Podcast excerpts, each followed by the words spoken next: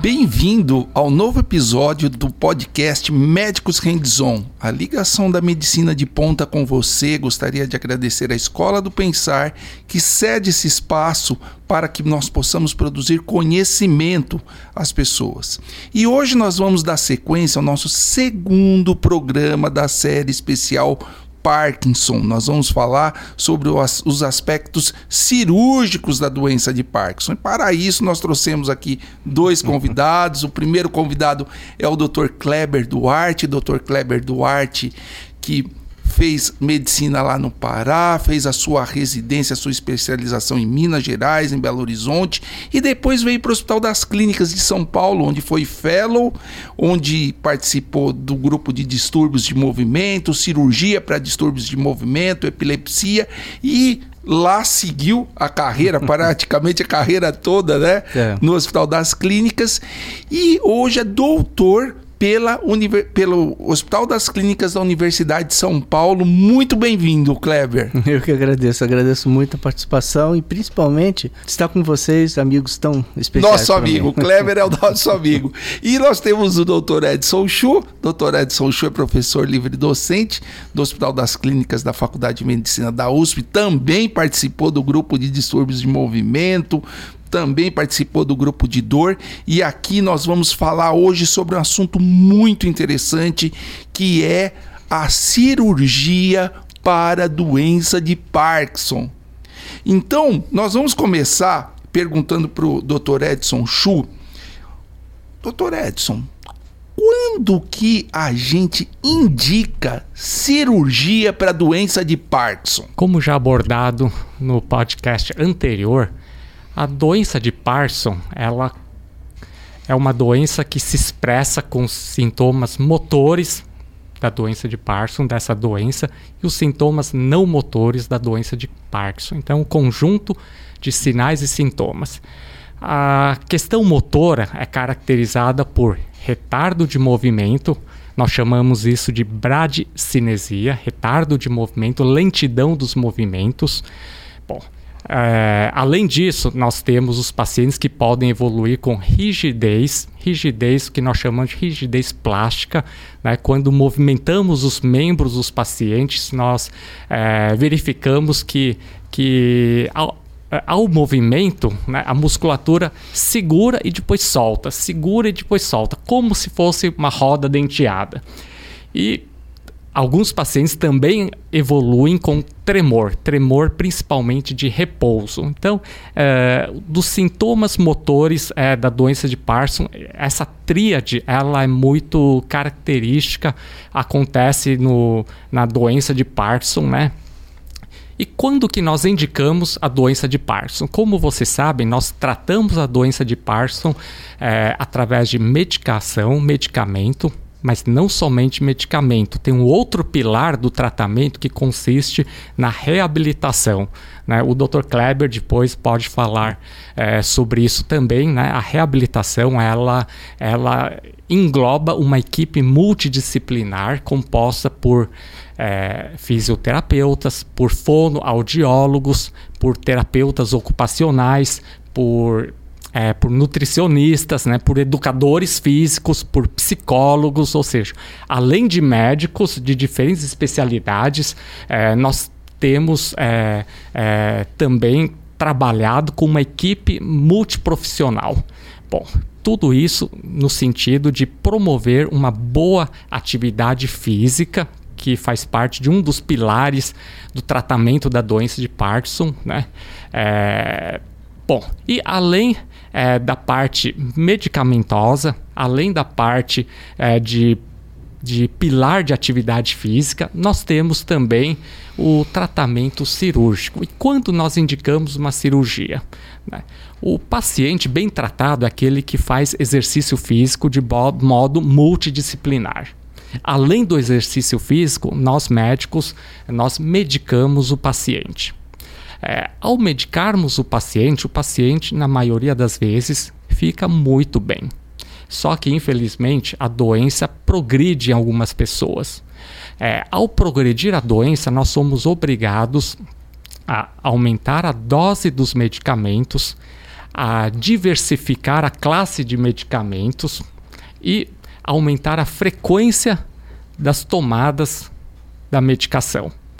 É, com isso, o paciente fica bem, porém, após vários anos, alguns pacientes podem é, ter a doença é, agravada. Né? Chega um momento que o medicamento pode não mais fazer tanto efeito. Né? Então, mesmo tomando medicamento, mesmo nós médicos otimizando o medicamento, otimizando é, a dose, né? os tipos de medicamento e é, aumentando a frequência das tomadas, o paciente pode apresentar o que nós chamamos de flutuação motora. Né? Então, mesmo com várias, vários medicamentos e mesmo com doses altas e mesmo é, com várias tomadas, o paciente pode ter o tempo de benefício encurtado e passar um tempo na fase off. Fase off significa off no inglês de desligado. Como o Matheus falou, liga, isso, desliga, né? Isso. E o paciente pode estar, entre aspas, é, como se fosse sem o efeito da medicação. Então o paciente volta a ter tremor, o paciente volta a apresentar bradicinesia, que é o retardo de movimento, o paciente volta a ter rigidez, né? Essa fase off, mesmo usando medicamento, né? É, aí o que, que nós fazemos? Nós encurtamos o tempo de tomada dos medicamentos. Né? Aí o paciente recebe, e com dose maior, porque nós somos obrigados a aumentar gradativamente o medicamento, e chegamos a um ponto que quando damos o medicamento, o paciente toma a medicação, vem uma alta dose de medicamento e o paciente dá uma melhorada e ao, ao invés de ter uma síndrome hipocinética, que é a fase off, que tudo fica, os movimentos ficam devagar, poucos movimentos, o paciente pode, alguns pacientes podem apresentar hipercinesia, ou seja, podem apresentar excesso de, de movimentos, podem apresentar o que nós chamamos de discinesia.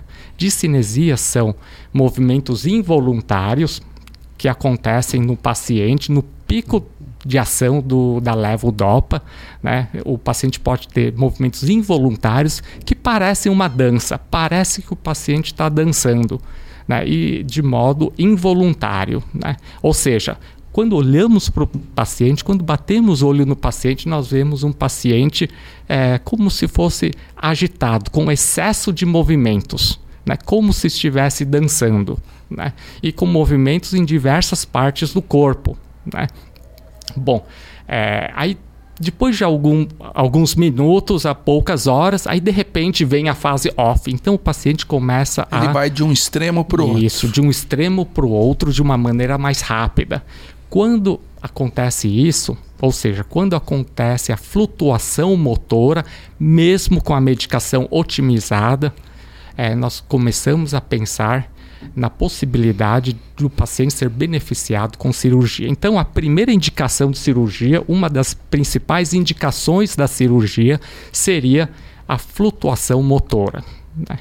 Bom, nós temos uma segunda indicação para cirurgia, né, que seria tremor refratário a medicamentos. Alguns pacientes, alguns pacientes é, controlam muito bem com medicamento é, porém, infelizmente, a doença pode evoluir para alguns pacientes e com a evolução da doença, a medicação pode não mais conseguir controlar o tremor. É, mesmo nós médicos otimizando o tratamento medicamentoso, aumentando a dosagem dos medicamentos, testando diferentes medicamentos, é, associando medicamentos, nós podemos não mais conseguir tratar o tremor. Né? É quando nós devemos também, independentemente se tem flutuação motora no sentido de discinesia ou não, independentemente de, de ter discinesia ou não, independentemente se tem retardo motor, se tem é, piora da rigidez ou não, o tremor refratário, se refratário, se não melhora com medicamento, também constitui uma indicação para o tratamento, para o tratamento cirúrgico. Devemos pensar na cirurgia. Bom, temos um, temos um terceiro um terceiro componente que nos faz pensar em cirurgia, que são aqueles pacientes que respondem a levodopa, melhoram com levodopa, só que não aguentam aumento da dose é, de, do medicamento. Muito efeito colateral. Isso, são aqueles pacientes que não aguentam a levodopa porque tem muito efeito colateral. Então são aqueles pacientes que ao aumentarmos a dose, o paciente tem tontura, tem queda de pressão, o paciente pode ter sonolência, ou seja, efeitos colaterais, é, náuseas, né, náuseas, efeitos mal-estar, mal-estar inespecífico às vezes. E pior, às vezes tem que aumentar a dose e aí Isso. ele não tolera. Então, né? com o agravamento da doença, o paciente não aguenta o aumento da dosagem dos medicamentos, ou seja, intolerância aos medicamentos também constitui indicação de cirurgia para Parkinson. E tem um quarto item. Quarto item significa que nos faz pensar se, se indicamos ou não a expectativa do paciente e de seus familiares ao tratamento cirúrgico. Por exemplo, é, nós podemos estar diante de um paciente que, para nós médicos, tem indicação é, muito boa de cirurgia para doença de Parkinson. Por exemplo, o paciente tem flutuação motora, o paciente tem discinesia, que nós sabemos que melhora bem com, com a cirurgia de Parkinson. Nós, é, o paciente pode ter tremor refratário à medicação, que nós sabemos que também responde muito bem à cirurgia de Parkinson.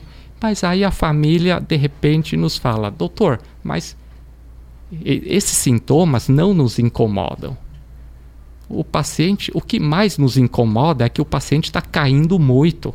Hum, quer ou, dizer, a instabilidade o, postural é predominante. Isso, ou né? o que mais nos incomoda é a constipação intestinal. É isso que nos incomoda. É, o, não tá incomoda, a discinesia não incomoda o paciente, a, o retardo a fase off não está nos incomodando, mas o que está nos incomodando é a constipação intestinal e porque ele está caindo muito. Aí quando nós estamos diante desse caso, nós costumamos não indicar a cirurgia. Por quê? Porque existe um desalinhamento entre a expectativa do doente, dos seus familiares e o que a cirurgia pode melhorar, porque esses dois sintomas que eu citei é, são sintomas que melhoram um pouco com a cirurgia. O Kleber, é, você quer complementar um pouquinho? O que, que você tem a falar a respeito? Você prefere que eu conte uma historinha ou uma historiona? Fica ao seu critério. Deixa eu tentar contar algumas historinhas. A primeira coisa é o seguinte: antes da gente ter, como hoje a gente tem, medicamentos que permitam fazer um tratamento otimizado, o tratamento cirúrgico da doença de Parkinson já era feito. O, os primórdios do tratamento cirúrgico da doença de Parkinson data do final da década de 1940. Nos anos 1950 e 1960, centenas de milhares de cirurgias foram feitas para tratar sintomas da doença de Parkinson. Por quê? Porque isso foi antes do surgimento da medicação que o, o acabou de falar, levodopa. Quando a levodopa surgiu, nos anos 1960, a fala comum era: acabou a cirurgia da doença de Parkinson, porque a doença de Parkinson agora vai ser curada. O que, que a doença de Parkinson era entendida?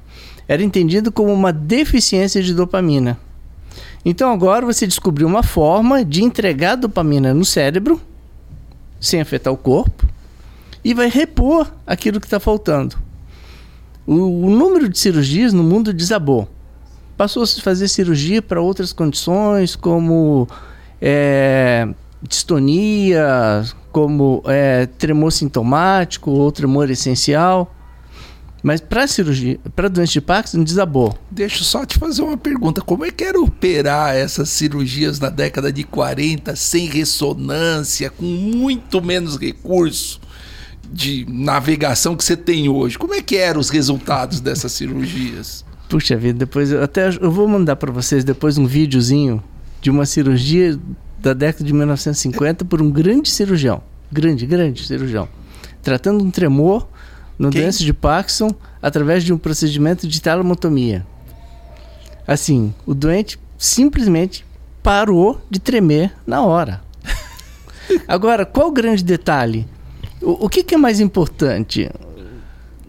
Assim, é mais importante você ter o, o, um equipamento de, assim, de última geração espetacular, mas não ter o cérebro pensante. Na época, se tinha grandes fisiologistas. Os neurocirurgiões eram grandes fisiologistas.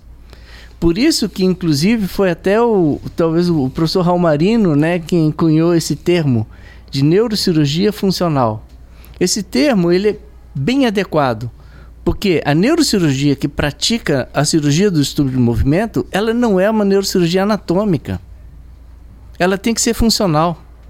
Para ter uma ideia, já que você perguntou sobre isso, hoje nós, em relação à programação inicial de computação gráfica, fusão de imagem, corregistro, sistemas de, de, de navegações é, tridimensionais, entende? Que você consegue localizar no espaço o, a parte daquele núcleo que você tratar é a posição ideal. Na hora que você coloca o teu eletrodo lá, o que, que acontece?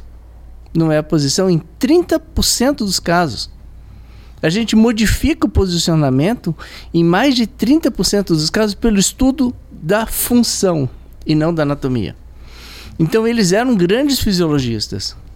E assim, como a cirurgia tinha que ser uma cirurgia estagiada, porque era uma cirurgia, uma cirurgia de interrupção de via, que era feita através de aplicação de alguma energia controlada ou modulada no começo começou a fazer com energia com corrente elétrica, como por exemplo o Guiot fazia na França no final dos anos 1940.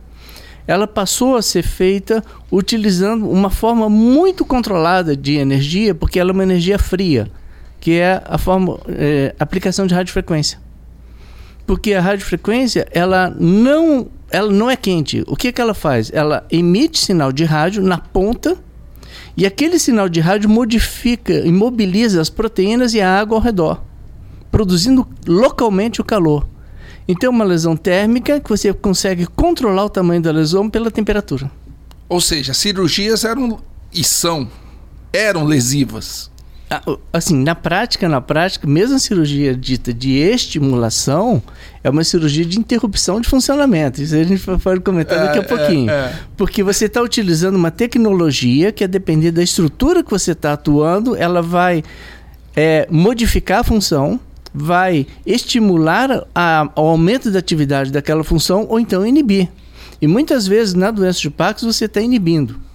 O que acontece é que com o surgimento da levodopa, essa cirurgia, remédio, né? É, exatamente. Essa medicação que repõe a dopamina que falta no cérebro, a doença, os doentes melhoraram subitamente. Só que depois começaram a piorar novamente, surgindo aquilo que o mas acabou de falar, as discinesias, a flutuação motora. E outra coisa, os pacientes passaram a viver mais, né? a expectativa de vida aumentou Muito. e aí as complicações do remédio não funcionar, aparecerem, aí a cirurgia voltou. Pois é. Aí eu tenho uma amiga que diz que um dos principais é, modus operandi meu é desconstruir conceitos. Tem uma das coisas que é o seguinte: provavelmente a medicação não induz a discinesia.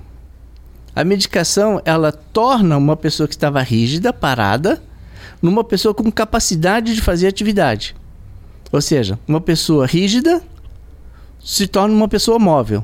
Acontece que as estruturas e as conexões dos nervos estão deturpadas pela evolução da doença. A discinesia, ela inicialmente, principalmente nos anos 1980, que foi entendido como sendo consequência da, do uso da levodopa, tanto é que teve uma fase em que você postergava o máximo possível a reposição de dopamina. Sabe o que aconteceu com esses pacientes que passavam 3, 4, 5 anos depois do diagnóstico sem tomar levodopa? Perderam 3, 4, 5 anos da vida. Porque Pode. não fez diferença com relação ao Nenhuma, surgimento dessas flutuações motoras. Né? Não, não fez. Não fez. Depois de 8 anos, estatisticamente, 40% das pessoas tinham discinesia, tomando ou não tomando levodopa. Aí nós somos de uma época em que nós guardávamos a levodopa O para usar tesouro, né? depois. É. Isso, o nosso tesouro é- era leve- levodopa e para que não achando que pudesse induzir complicações, nós guardávamos para depois e É. começávamos com outros Eu medicamentos. acho que o Matheus falou isso no podcast passado, né? Hoje você não espera mais, né? Não, Marcelo, um- uma das coisas mais importantes, e aí o Edson, professor, sabe disso.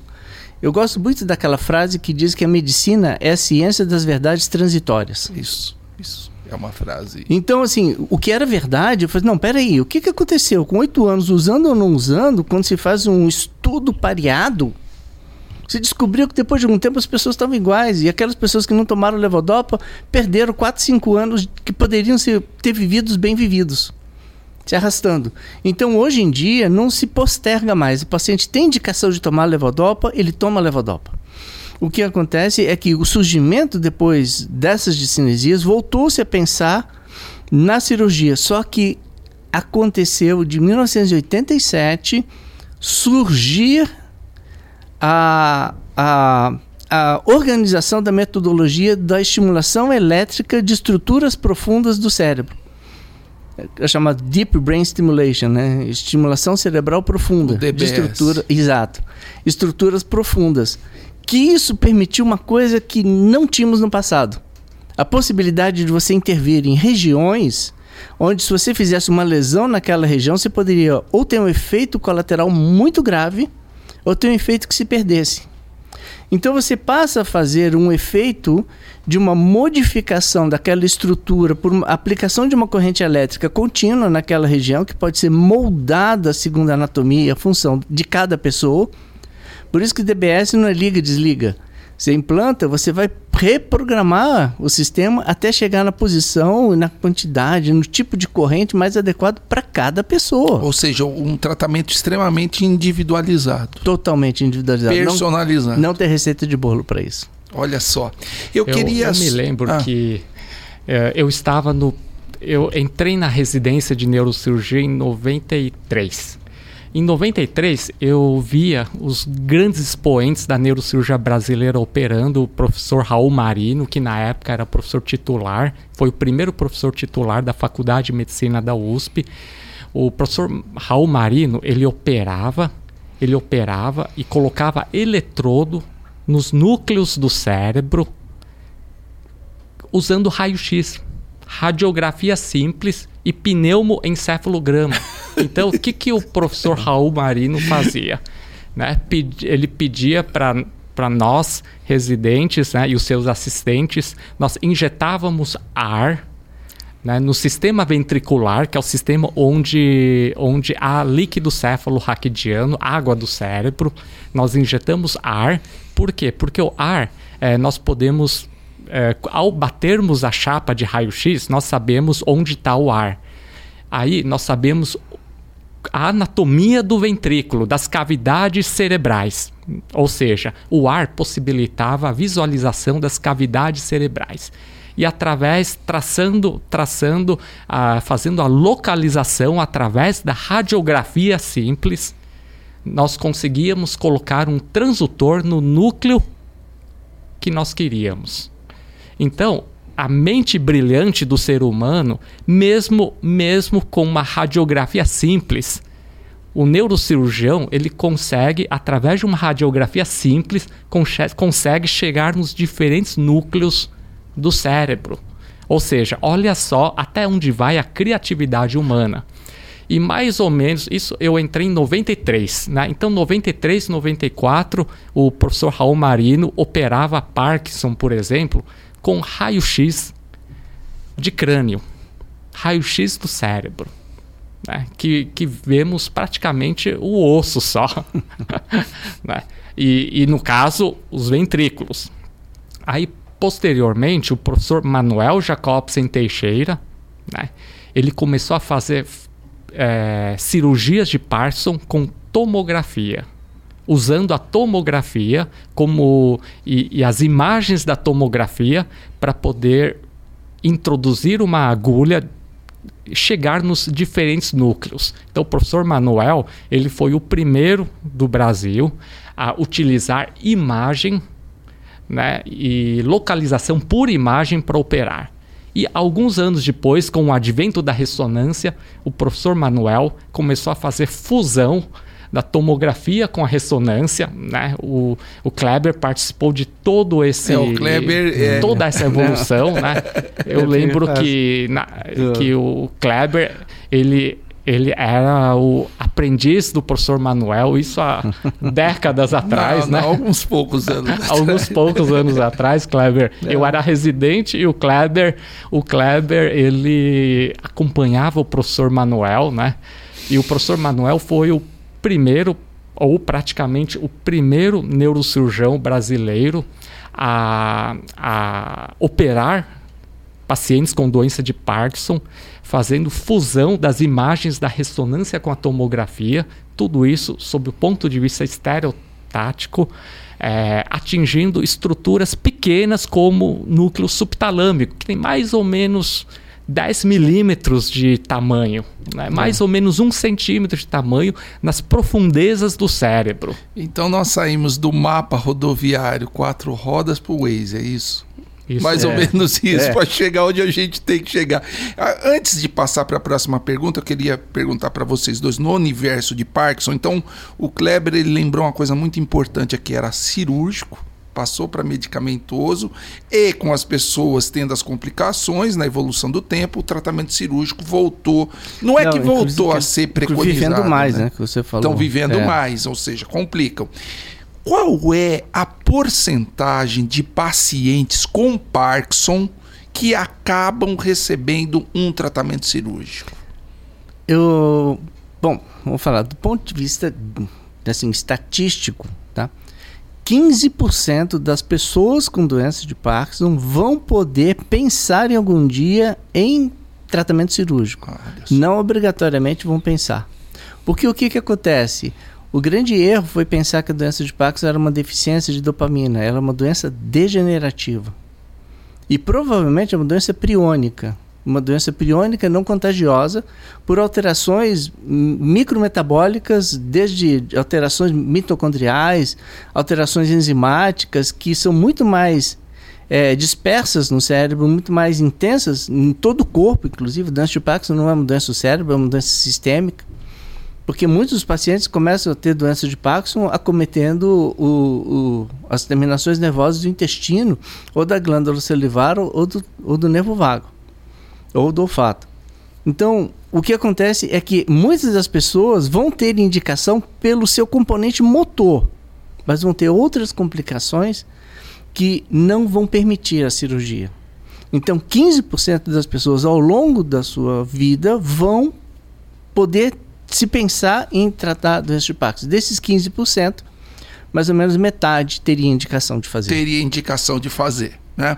É, Edson, no outro podcast o Matheus falou, e você falou também do Parkinson Plus, né? Que são doenças, são síndromes parkinsonianas que não são o Parkinson. É importante, você vai começar, o Kleber complementa e depois o Kleber passa para o tratamento cirúrgico. É importante fazer esse diagnóstico diferencial entre Parkinson e Parkinson Plus, ou seja, outras doenças que apresentam a síndrome parkinsoniana? Essa diferenciação é fundamental para que o resultado do tratamento cirúrgico seja apropriado. O, a diferenciação entre doença de Parkinson idiopática e síndromes parkinsonianas atípicas ou Parkinson plus, né? plus de mais. Mais significa outros sintomas, mais sintomas fora da doença de Parkinson, fora dos sintomas da doença de Parkinson. Por isso que existe o termo Parkinson Plus. Seria o parkinsonismo, que são os sintomas em que nós temos na doença de Parkinson, e plus significa mais outras, outros sintomas que não acontecem na doença de Parkinson. Então, é, essa diferenciação é fundamental até que os pré-requisitos para cirurgia de Parkinson, eles são muito bem determinados para que o resultado seja bom. Então, é, ao avaliarmos um paciente, E ao percebermos que o paciente é um potencial candidato à cirurgia, nós passamos a, a estruturar no nosso raciocínio clínico os pré-requisitos para a cirurgia. E quais são os pré-requisitos? Vocês vão perceber que os pré-requisitos nada mais são do que itens para reforçar a possibilidade de Parkinson e a afastar a possibilidade de Parkinson Plus ou Parkinsonismo atípico. Então, os principais pré-requisitos são: primeiro pré-requisito fundamental é o paciente ter doença de Parkinson idiopática. Esse é o primeiro pré-requisito, ou seja, para que nós possamos operar um paciente, nós precisamos ter certeza que o paciente tem doença de Parkinson. Ou nós precisamos reduzir a probabilidade de o paciente apresentar Parkinsonismo, idio, é, Parkinsonismo plus ou é, Parkinson atípico, ou outras doenças que não sejam doença de Parkinson idiopática. Tá? É, então, isso é importante por quê? Porque a síndrome parkinsoniana atípica, as outras doenças que simulam Parkinson, têm resultado cirúrgico ruim. Por exemplo, atrofia de múltiplos sistemas, por exemplo, paralisia supranuclear progressiva, uma outra doença que é a degeneração córtico-basal, respondem mal à cirurgia. Assim como respondem mal à terapia por levodopa. Então, o pré-requisito é selecionar pacientes que respondem bem à levodopa. Né? Esse é um dos princípios para a cirurgia, porque a cirurgia vai fazer, entre aspas, como se fosse o papel da levodopa.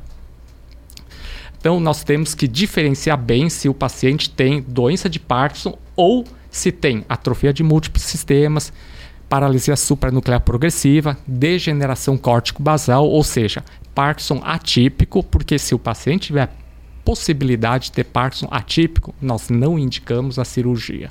O paciente já não passa no pré-requisito. O segundo pré-requisito importante seria ter diagnóstico de doença de Parkinson por pelo menos quatro anos. E por que isso? Porque nesses quatro anos nós damos oportunidade do paciente evoluir e damos oportunidade para o aparecimento de sintomas do Parkinson Plus. É, muitas vezes o paciente fala, ah, mas vai esperar quatro anos para operar. Não é assim, né? Quatro anos nós esperamos quatro anos, tem os aspectos positivos. Os aspectos positivos são: os primeiros quatro anos da doença, geralmente o paciente tem um Parkinson leve ou moderado e realmente não há indicação de cirurgia. Então, os, esperar quatro anos é bom, porque esperar quatro anos é nós estamos esperando aquelas, aquela fase em que o paciente está leve a moderado e responde bem a medicamento e, portanto, não há necessidade de cirurgia. Não há necessidade de nós invadirmos o paciente, é, é, dar risco cirúrgico ao paciente, sendo que o paciente controla bem com medicamento e exercício físico. Ou seja, nos primeiros quatro anos, geralmente, não há necessidade.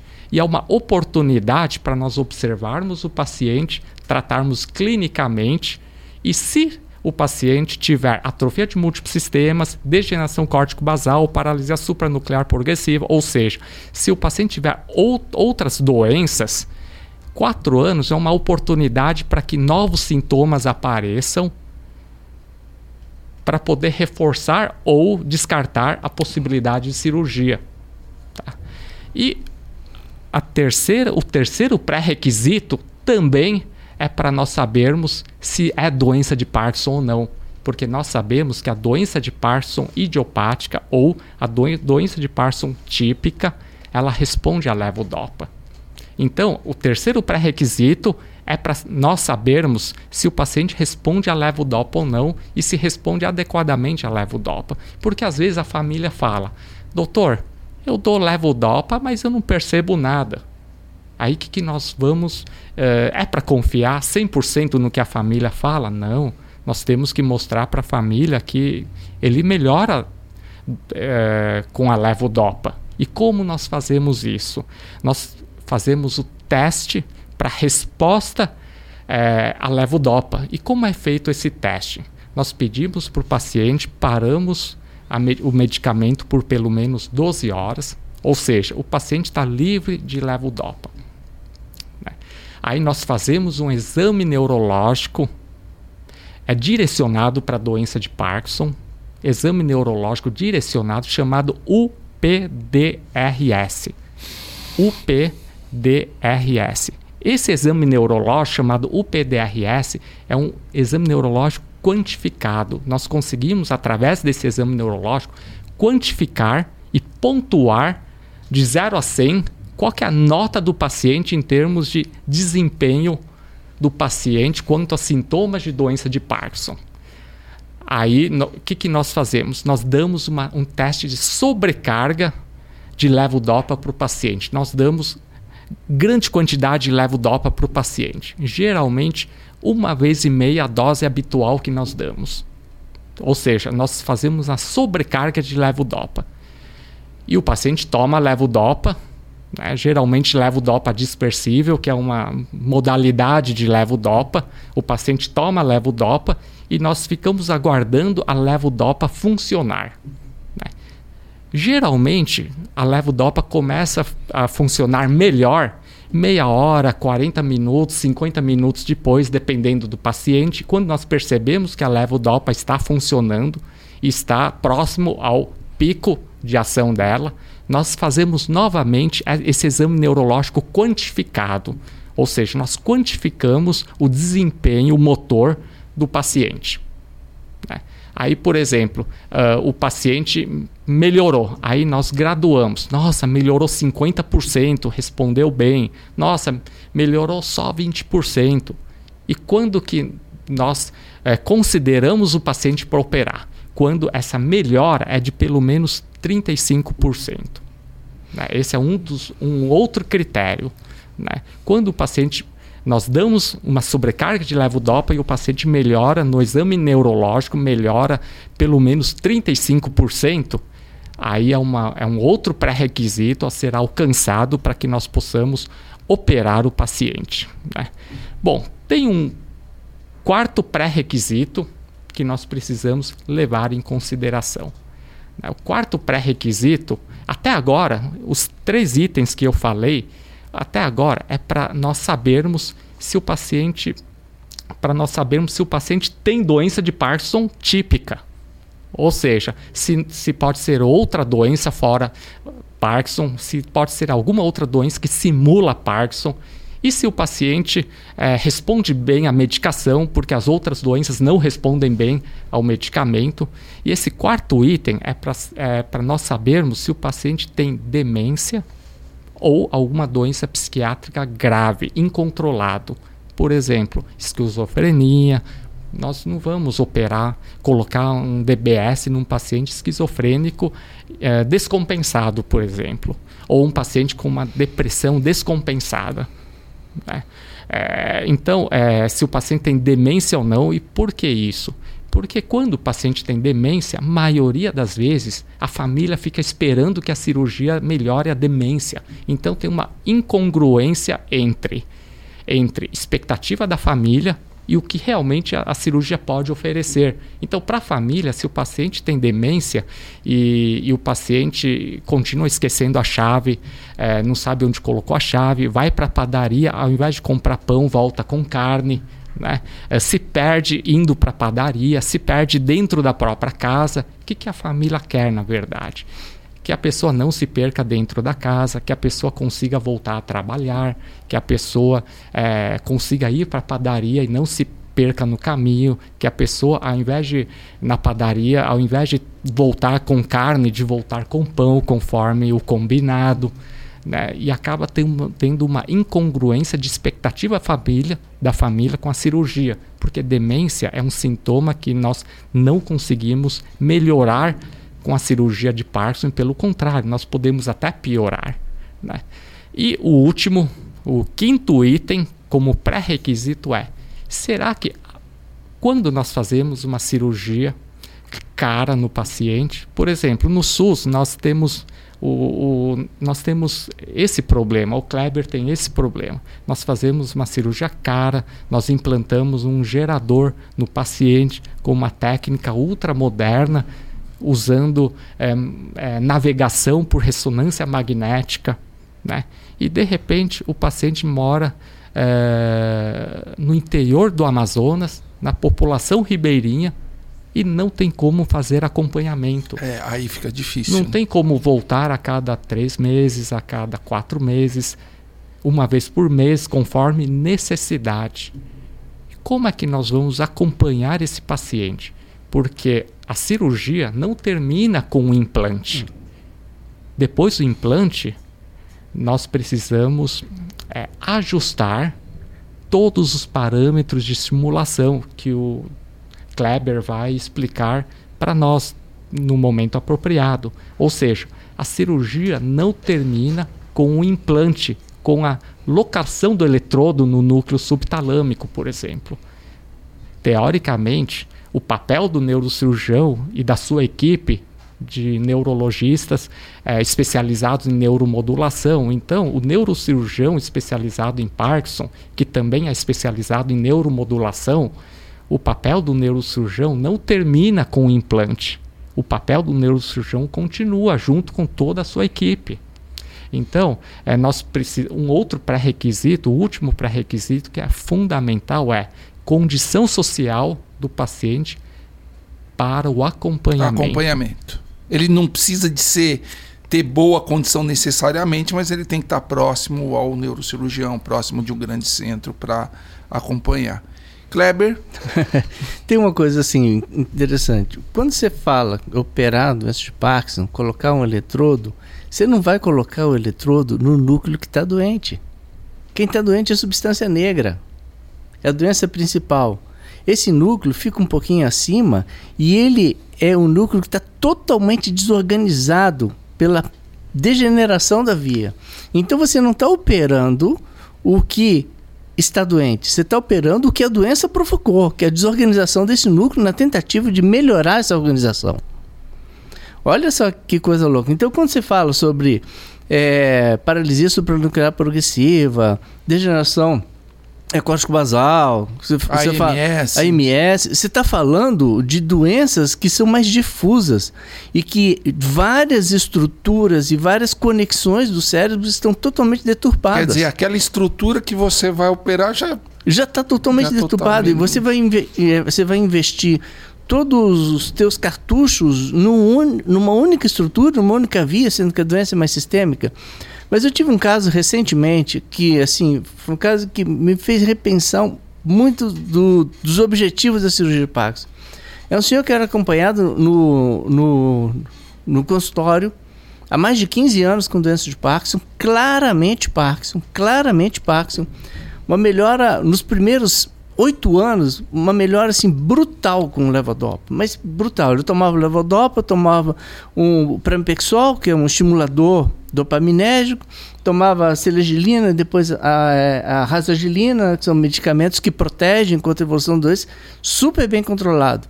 Depois, já dois anos, dois anos e meio atrás, dois anos e meio, um ano e meio antes desses dois anos e meio, ou seja, quatro anos atrás, ele simplesmente começou a decair, começou a fazer cinesia no pico da levodopa, encurtamento de dose, tinha horários do dia que ele tomava levodopa, não fazia efeito nenhum, ou, e ficava em, em, congelado, né, que a gente usa muito o termo freezing, ficava congelado durante altos períodos, depois subitamente se liberava com cinesia, aquela flutuação motora que você falou.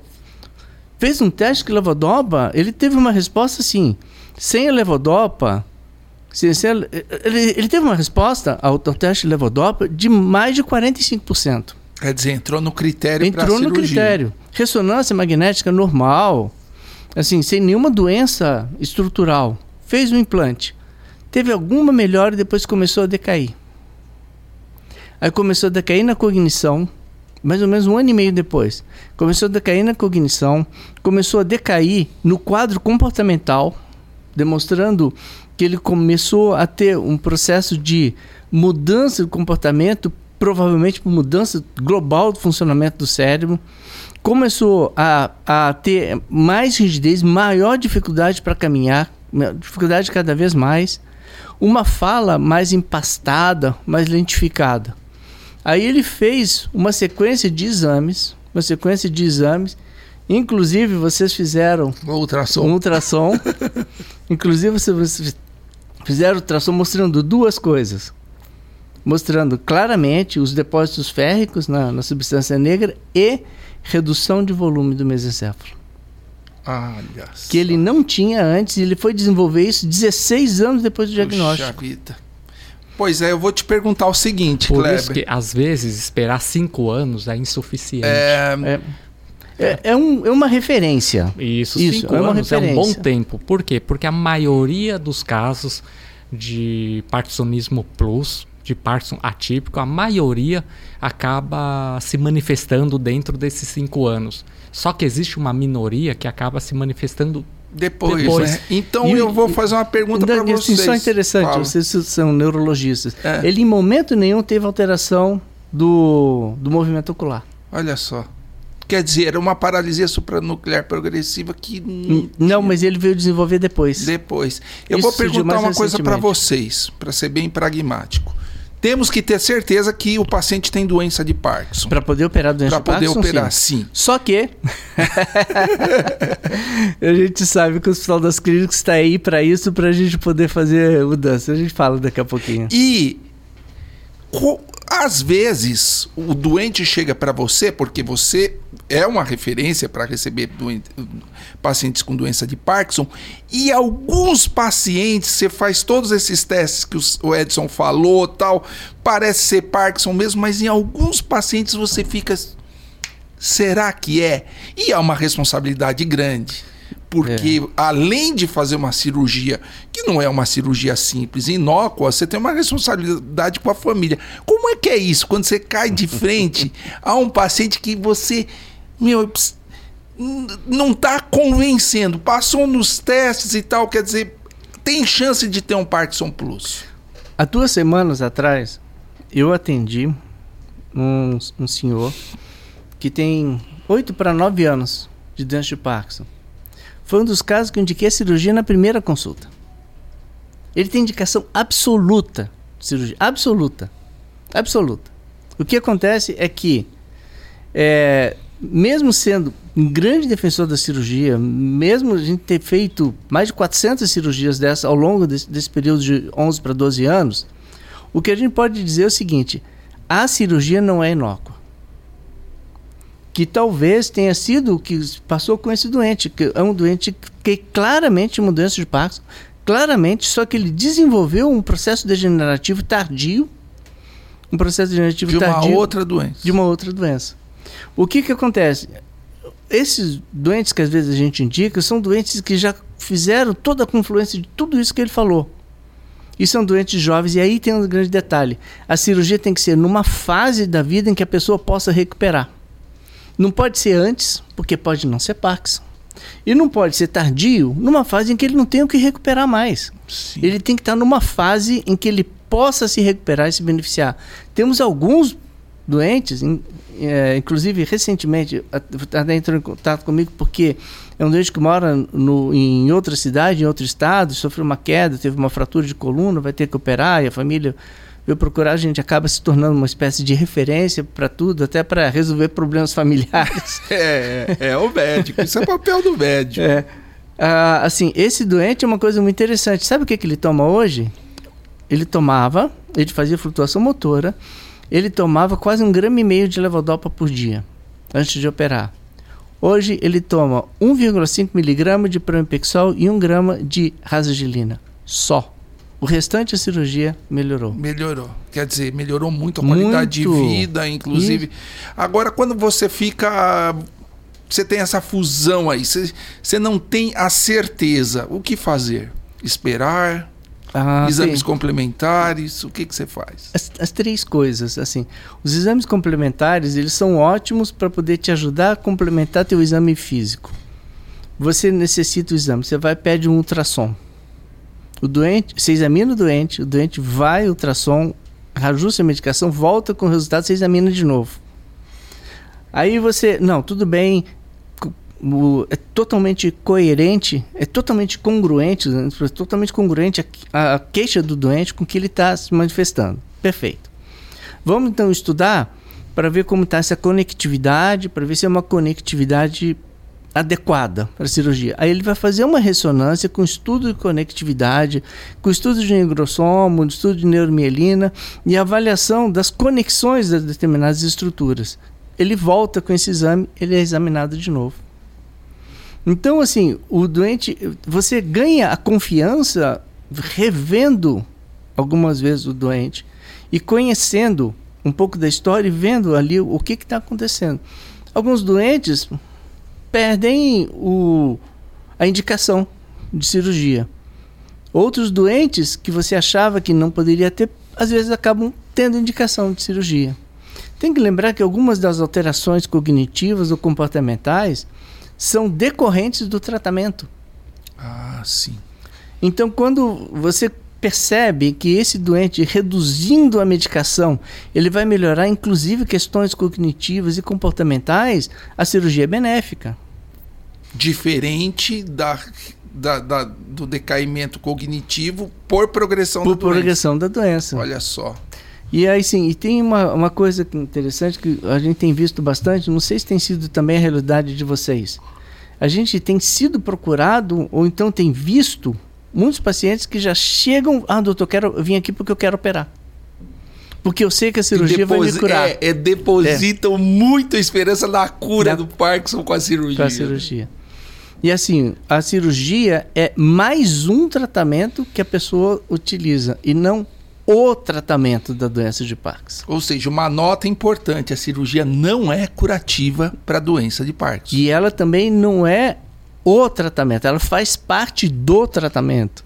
Porque o tratamento é aquilo que você falou, basicamente, é reabilitação. O, extrair da pessoa o melhor que ela possa fazer, ponto, do ponto de vista motor, cognitivo, social, espiritual. É restaurar isso. Joia. Edson, tem alguma coisa a comentar na fusão das doenças? Quer falar um pouquinho de ultrassom então, antes que a gente passe para os alvos, para o Kleber? Então, que é, nitidamente na doença de Parkinson, os pacientes melhoram com a levodopa. Porém, no parkinsonismo atípico, ou seja, aquelas doenças que simulam doença de Parkinson, no início desses sintomas, o, o início dessas doenças Parkinsonismo plus, atrofia de múltiplos sistemas, paralisia supranuclear progressiva, degeneração córtico-basal. O início dessas doenças, é, no início, os, esses pacientes também respondem à levodopa. Esses pacientes também respondem. Por, Por isso que tem que esperar, né? Isso, porque o no início dessas doenças, o, a via dopaminérgica pós-sináptica ainda está íntegra ainda não está tão, genera, é, uhum. tão degenerada. Então, o que caracteriza essas doenças? O que caracteriza, qual que é a principal diferença é, do, da doença de Parkinson com o Parkinsonismo Plus?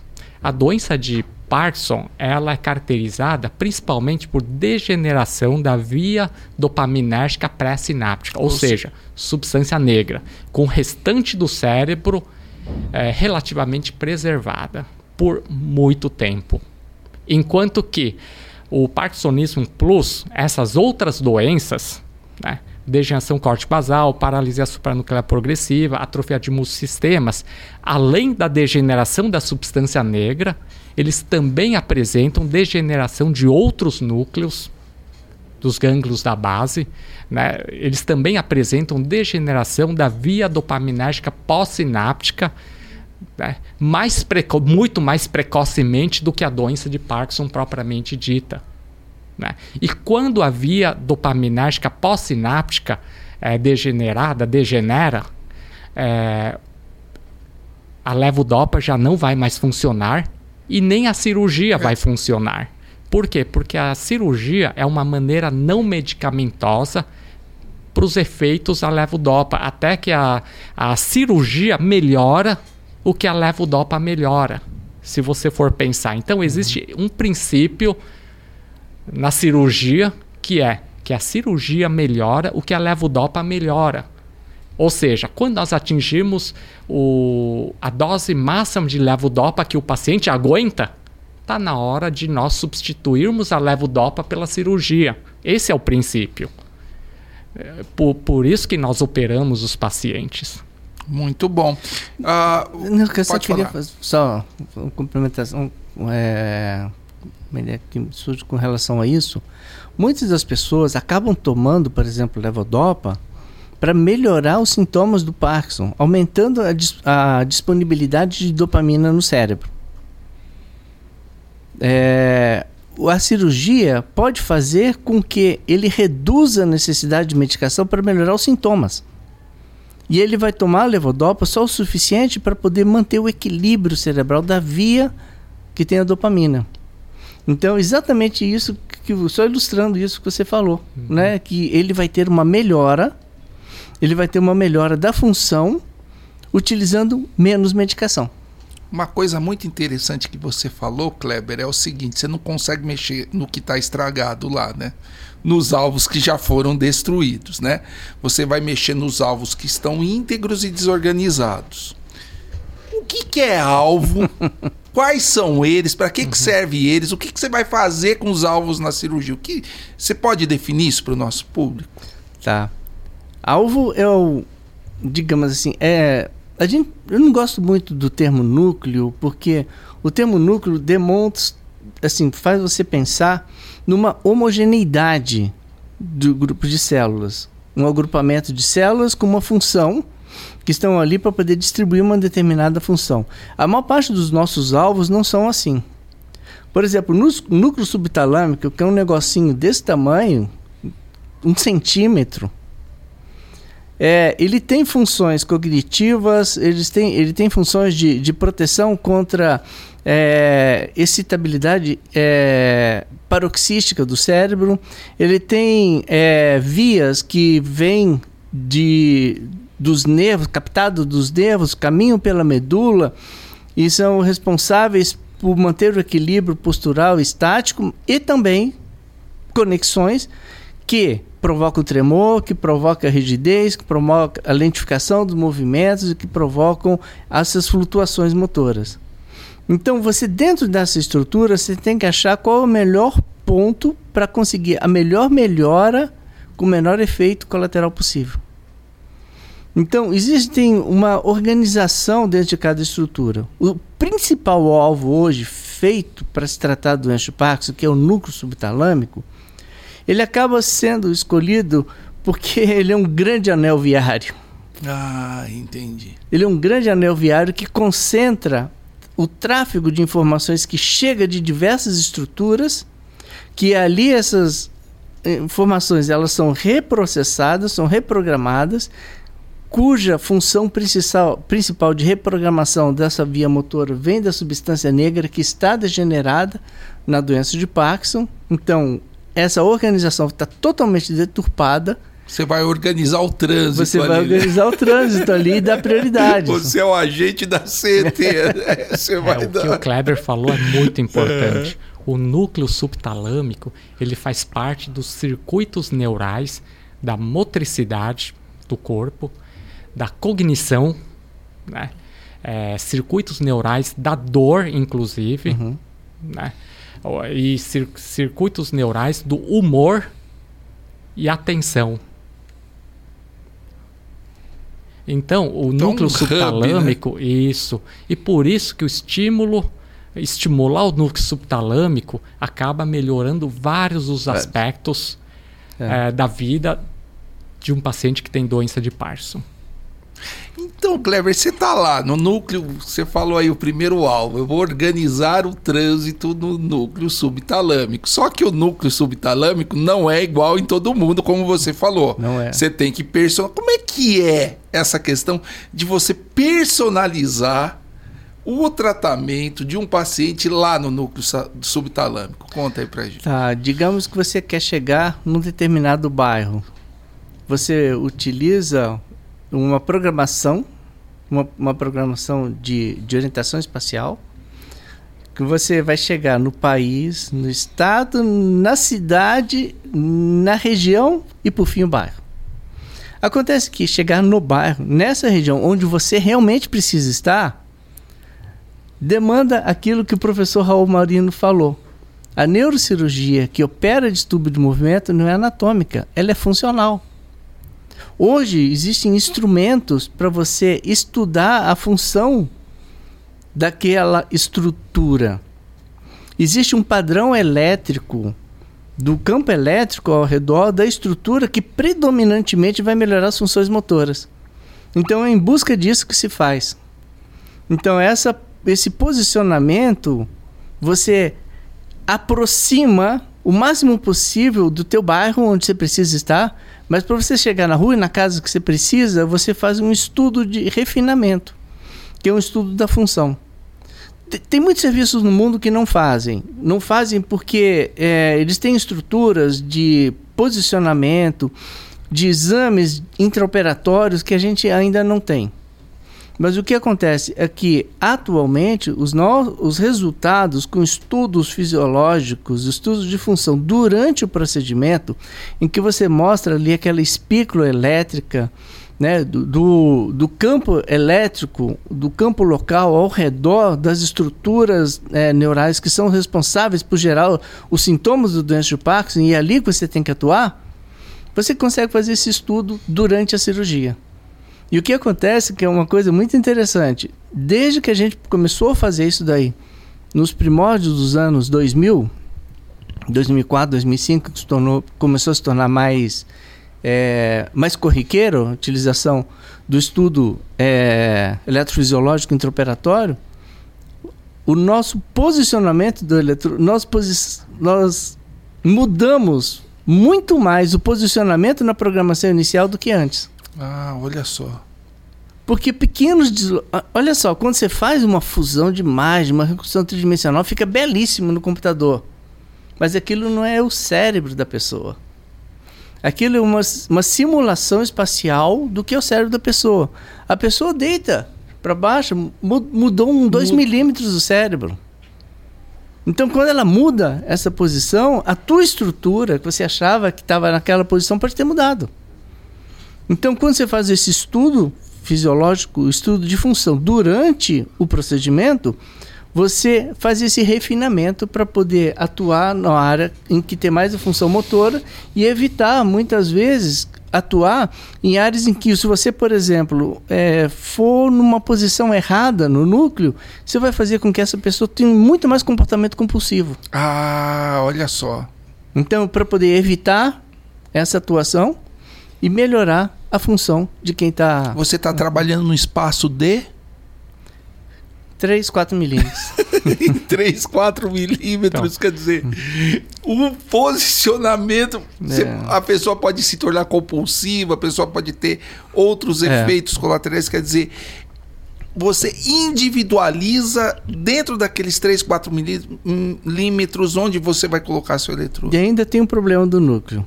Numa parte mais interna, passa por ali um núcleo, um trato que é responsável pela mobilização do olho. Numa parte mais externa, passa o, o feixe principal de informações que é a cápsula interna. Ah. Então você está próximo da cápsula interna, próximo do núcleo do terceiro nervo, tem uma porção que tem uma porção mais comportamental, tem outra porção que você pode piorar a, a, posição, a postura estática, e tem uma outra posição que se você atingir essa posição, você vai melhorar tremor, rigidez, cinesia, vai, vai reduzir a medicação. Olha só. Então, assim, por isso que é uma, é uma cirurgia. E isso você consegue saber em tempo real. Isso tem que ser feito em tempo real. Por isso, por isso o doente acordado, colaborando, participativo da cirurgia.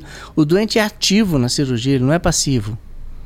E ele participando da cirurgia, ele participa dando informações, sendo examinado junto com as informações é, trazidas pelo sistema de monitorização eletrofisiológico e levado até lá pela sua programação de computação gráfica.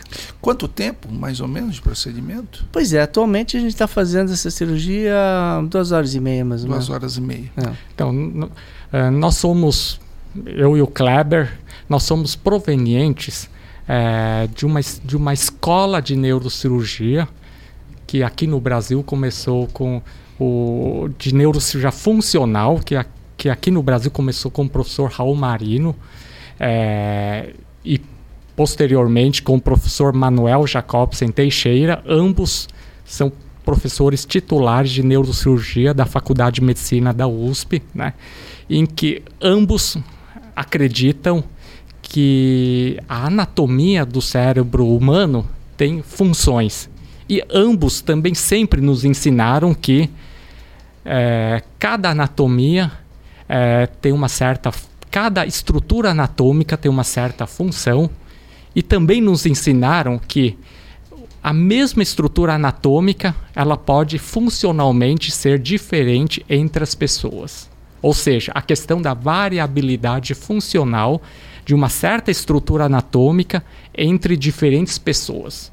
Né? Então, com isso, nós tentamos buscar a individualização do paciente. Então, nós operamos o paciente, como o Kleber falou, fazendo mapeamento intraoperatório das funções cerebrais. O professor Raul Marino, por exemplo, ele reforçava a ideia da importância de mapeamento cortical numa cirurgia de epilepsia, por uhum. exemplo né, mapeamento cortical para nós sabermos se naquele paciente a área da linguagem está naquele lugar mesmo. É, quem falou isso foi o Yuri aqui. Isso. Em tumores cerebrais. Isso. A individualização das áreas. Né? Posso dar, dar um exemplo? Hum. Há uns oito ou nove anos atrás, a gente operou uma moça que tinha um enovelado de veias, um angioma cavernoso, em cima da região opercular. E a doente ela tinha crises convulsivas, que ela começava as crises convulsivas com mutismo. Depois generalizava. E o angioma cavernoso tinha sangrado duas vezes, tinha indicação cirúrgica. Quando ela fez o estudo do mapeamento cortical, aquela área já não era mais a, a área de Broca, já não era a área Mudou. da linguagem, estava na região parietal. Foi embora. Estava no lobo parietal. Deixa então, embora daqui. Então, em vez dela fazer uma cirurgia, não sei o que, por causa do mapeamento cortical, é. aquilo que os primórdios que o professor Raul Marino desenvolvia, que foi extremamente desenvolvido com as técnicas de, de mapeamento magnético e mapeamento por tração do córtex, mostrou que aquela região podia ser operada com tranquilidade, porque a linguagem dela. Que a função estava... mudou. Mudou. Mudou o lugar. Tinha ido para a região parietal. Olha só. Porque ela nasceu com essa malformação. E o cérebro dela se desenvolveu com a função parietal assumindo a função da linguagem. E o que aconteceu? Em vez de ser uma cirurgia acordada, não sei o que, foi feita uma cirurgia de uma hora e meia que fez uma incisão desse tamanho, em cima da área, guiado por navegação. Você vai lá, resseca a região, Dois anos depois, essa moça está sem, depois da cirurgia, ela ficou sem anticonvulsivante, nunca mais teve alteração de linguagem. E não teve alteração de linguagem com a cirurgia. Pelo contrário, dizer, ficou até mais fluida. Quer dizer, a neurofisiologia é muito importante. Essencial. Né? É, na, nas visitas é, da residência de neurocirurgia do Hospital das Clínicas da USP, o professor Manuel Jacobsen, assim como antigamente o professor Raul Marino, sempre reforçava que o, a função cerebral é maleável em termos de localização, ou seja, a questão da plasticidade neural. É, a, a função é, da linguagem, por exemplo, pode estar no, o, numa certa região do lobo frontal, área da fala, por exemplo, que nós chamamos de área de Broca, nós chamamos de área de Broca, pode estar numa certa área e dependendo do paciente, dependendo da idade, dependendo do tempo, tempo de, da doença, porque tem que dar tempo também para o cérebro uh, mudar de lugar também a, a, função, né? E dependendo do da, da dependendo do tratamento, tipo é, fonoaudiologia, etc., né? É, treinamentos psíquicos, etc., nós podemos mudar de lugar. A área da linguagem, por exemplo, pode mudar de lugar. Olha só, você falou do núcleo subtalâmico, vamos falar de palidotomia. o que, que, você faz na palidotomia? Onde é que, que, que alvo é esse? Você pode explicar para o ouvinte? E quais os resultados você espera? Tá. Uh, a palidotomia foi praticamente o primeiro alvo. A palidotomia, o que, que é? é você interromper, você fazer uma ablação numa estrutura chamada globo pálido. Mas não é em todo o globo pálido. Existe o globo pálido externo, existe o globo pálido interno. É na porção medial do globo pálido interno, em que você faz uma, uma, uma ablação daquela região, é, que pode ser feito por radiofrequência, pode ser feito por radiocirurgia, né, aplicando é, radiação ionizante focalizada e atualmente o grande assim o grande método que é a ablação por ultrassom de alta intensidade. Você interrompe a, aquelas células que fazem parte da programação motora. Você interrompe uma via que é uma via que está deturpada em pessoas que têm algumas distúrbios de movimentos, como na doença de Parkinson, melhorando principalmente os sintomas é, de maior lentificação, como a, a lentificação dos movimentos, né, a bradicinesia, como falou, e a rigidez. Ah, olha só. Melhora menos o tremor, porque a, a maior parte das células que geram a, o tremor não passam por aquela via. Se bem que secundariamente ela, essa via ela pode se modificar, pode se degenerar e algumas pessoas tardiamente melhoram. A palidotomia ela foi o primeiro grande alvo dos anos 1950 para tratar esses sintomas do doença de Parkinson. O que acontece? Quando começaram a se fazer as talamotomias, que é uma interrupção de uma outra estrutura que é o tálamo, os sintomas mais visíveis, mais difíceis de tratar na era antes da levodopa do doença de Parkinson, que era principalmente o tremor, é, o mundo começou a mudar para a talomotomia, mas a, a palidotomia é a interrupção desse núcleo chamado globo pálido, de onde saem onde chegam estruturas, fibras nervosas, essas fibras nervosas, as informações são processadas, elas são otimizadas e ali é onde se processam as informações que geram principalmente a rigidez e a lentificação. Então, quando você faz uma palidotomia, você espera melhorar a rigidez e é, lentificação dos movimentos. É, a gente usa a palidotomia também para uma outra doença que já não é uma doença lentificada, né? Não é uma doença de síndrome bradicinética como é a distonia. Porque você modifica, desacopla, desacopla estruturas que induzem o excesso de movimento, aquele movimento incoordenado de músculos que têm ações contrárias que vão atuando de forma é, intercalada e às vezes conjunta e modificam no cérebro. Toda cirurgia funcional é feita para poder se modificar o cérebro. Sabia que a primeira cirurgia funcional para se tratar de distonia, para se tratar doença de Parkinson, era ressecar córtex. Ah, o córtex nossa. cerebral. Você lembra dessa história, lembro, né? Lembro. É, é era ressecar. Você tem uma área do cérebro que é o, o responsável pelo comando principal, chamado córtex motor. E tem uma outra área chamada córtex associativo era ressecar essa área de córtex associativo. E na realidade, quando a gente faz a interrupção dos, dos núcleos lá embaixo, na região profunda, você pega uma área que capta um monte de fibras nervosas, um monte de células e elas se concentram nessas regiões. Então você faz intervenções aonde essas fibras nervosas estão mais concentradas. Com resultados melhores. Com resultados. É, porque senão você teria que é, fazer intervenção em tudo certo. Muito grande. Né? Muito grande. Então, o, tudo isso, toda a circuitaria é para o cérebro saber melhor o que está acontecendo no corpo. Agora, você falou, vamos voltar ao núcleo subtalâmico e DBS. Tá. Você falou de é, é, energia. É, é, estímulos ionizantes, você falou de estímulo elétrico, você falou de estímulo.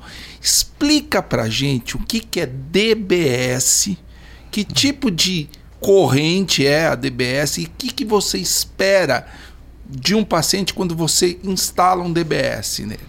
É, primeiro, aquilo que o Edson falou. O DBS é feito em pessoas com Parkinson, falando especificamente de Parkinson, no qual a levodopa melhora é um efeito contínuo. DBS, de inglês Deep Brain Stimulation, é estimulação cerebral profunda, ou seja, uma estrutura que é profunda dentro do cérebro, que você vai colocar um sistema é, que vai conduzir uma corrente elétrica modulada, controlada, gerada por um gerador de pulsos, é, tipo um marca-passo. Que tipo de energia é? Elétrico. Elétrico. Elétrico. elétrico. É uma estimulação elétrica elétrico. da região.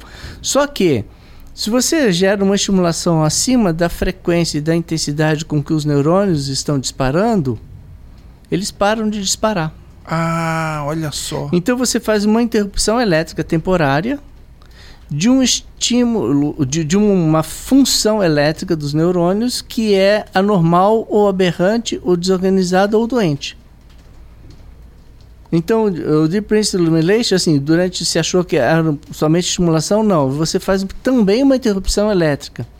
Em algumas estruturas, a gente faz, em outras condições, em outras doenças, um estímulo que você fortalece o efeito daquela região e, com isso, aquela região passa a atuar de forma mais é, adequada para a necessidade da pessoa. Agora, o DBS é estimulação através de um sistema implantado com polos intercalados com sistema de isolamentos, quatro, oito contatos, contatos que podem ser anulares ou contatos que podem ser segmentados para poder permitir que você coloque uma corrente mais para um lado ou mais para o outro. Mas a intenção é você abranger com essa corrente elétrica com uma determinada frequência mais alta. Geralmente a gente utiliza frequências acima de 100 Hz. Com uma corrente elétrica que vai inibir o funcionamento daquela região, mas você vai moldar a corrente elétrica, a anatomia da pessoa. Então, é um sistema que é implantado nessa região. A vantagem é que pode ser implantado bilateral, porque você pode é, modular é, a, a, corrente elétrica de forma diferenciada entre um lado e outro. Normalmente então, você faz em dois lados, então. A Parkinson sim, porque a doença é sistêmica. A doença é sistêmica. Existem algumas condições como por exemplo procedimentos ablativos, como com ultrassom de alta intensidade, que tem a sigla de HIFU, você faz uma ablação porque é um processo de interrupção para poder melhorar aquela função. Você espera o cérebro se adaptar, depois pode repetir numa estrutura similar a essa, ou então é, meio que conectada a essa do outro lado para poder melhorar globalmente. Mas o DBS geralmente a gente planta dos dois lados ao mesmo tempo para melhorar os sintomas. Tem que lembrar assim, mesmo que a pessoa tenha um tremor, por exemplo, o sintoma do Parkinson, você tem um tremor, um sintoma predominante de um lado, mas você tem sintomas globais. Ah, entendi. A doença é global. A doença né? é Só que aí tem um detalhe, assim, a grande vantagem das cirurgias de interrupção é que você dá independência para o doente. Porque quando você coloca um marcapasso como esse, a gente costuma dizer que o doente casa com o médico. Porque ele tem que, fre com uma certa frequência, claro, depois vai se tornando mais espaçado, mas durante um tempo ele precisa ir moldando aquela estrutura com estímulo até chegar na programação ideal para ele. E algumas vezes, quando você faz o procedimento ablativo, você já faz a ablação. Você fez aquela interrupção, você fez. Quer dizer, o resultado é aquele. O resultado é aquele, o efeito colateral é aquele, mas assim, ele pode flutuar ao longo do tempo. Voltando a falar palidotomia, o grande questão da palidotomia é que a resposta da palidotomia é a longo prazo. Por quê? Porque quando você faz uma desconexão no globo pálido, você inicia um processo de desconexão de outras subestações. Ah. Você modifica todo um circuito. Por isso que às vezes o resultado de uma palidotomia você vai construir seis, nove meses, um ano depois, às vezes, da cirurgia o, o resultado maior. E a, o procedimento de paridotomia tem a vantagem de que dá independência. Fez o procedimento, o paciente não tem um aparelho implantado. Fez o procedimento, acabou, não teve efeito colateral. Alguns acompanhamentos. Acompanhamentos, e, ajustar mas, a medicação. É, mas não muito como o DBS. Com, com o DBS. DBS, sim, DBS. Mas o DBS tem a grande vantagem que você melhora sistemicamente a pessoa. É e tem um resultado maior sobre o tremor. Sobre no tremor, caso... não, todos os sintomas, sobre tremor, rigidez, ah, bradicinesia. Olha. Porque tem uma coisa, é, dor, por exemplo, uma coisa que a gente esquece às vezes de citar. O doente com Parkinson tem muita dor. Tem mais pessoas que têm Parkinson e têm dor lombar do que tem Parkinson e tem tremor. Dor é um sintoma mais frequente em Parkinson do que tremor.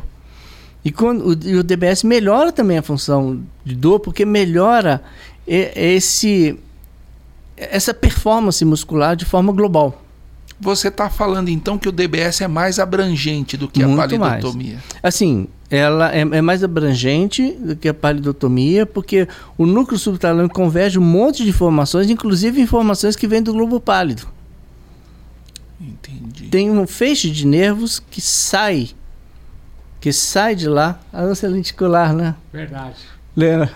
A ânsia que sai do globo pálido e que vai para o núcleo subtalâmico. Então, é, é, lá converge também funções que vêm do cerebelo, informações que vêm da medula, informações que vão que vêm do núcleo rubro. Olha, quantidade de, de estruturas envolvidas no núcleo subtalâmico. O núcleo subtalâmico hoje é mais utilizado para DBS por causa da quantidade de informações que você consegue modificar de uma vez só. Agora, quando que você opta pelo, pela palidotomia e quando você opta pelo DBS?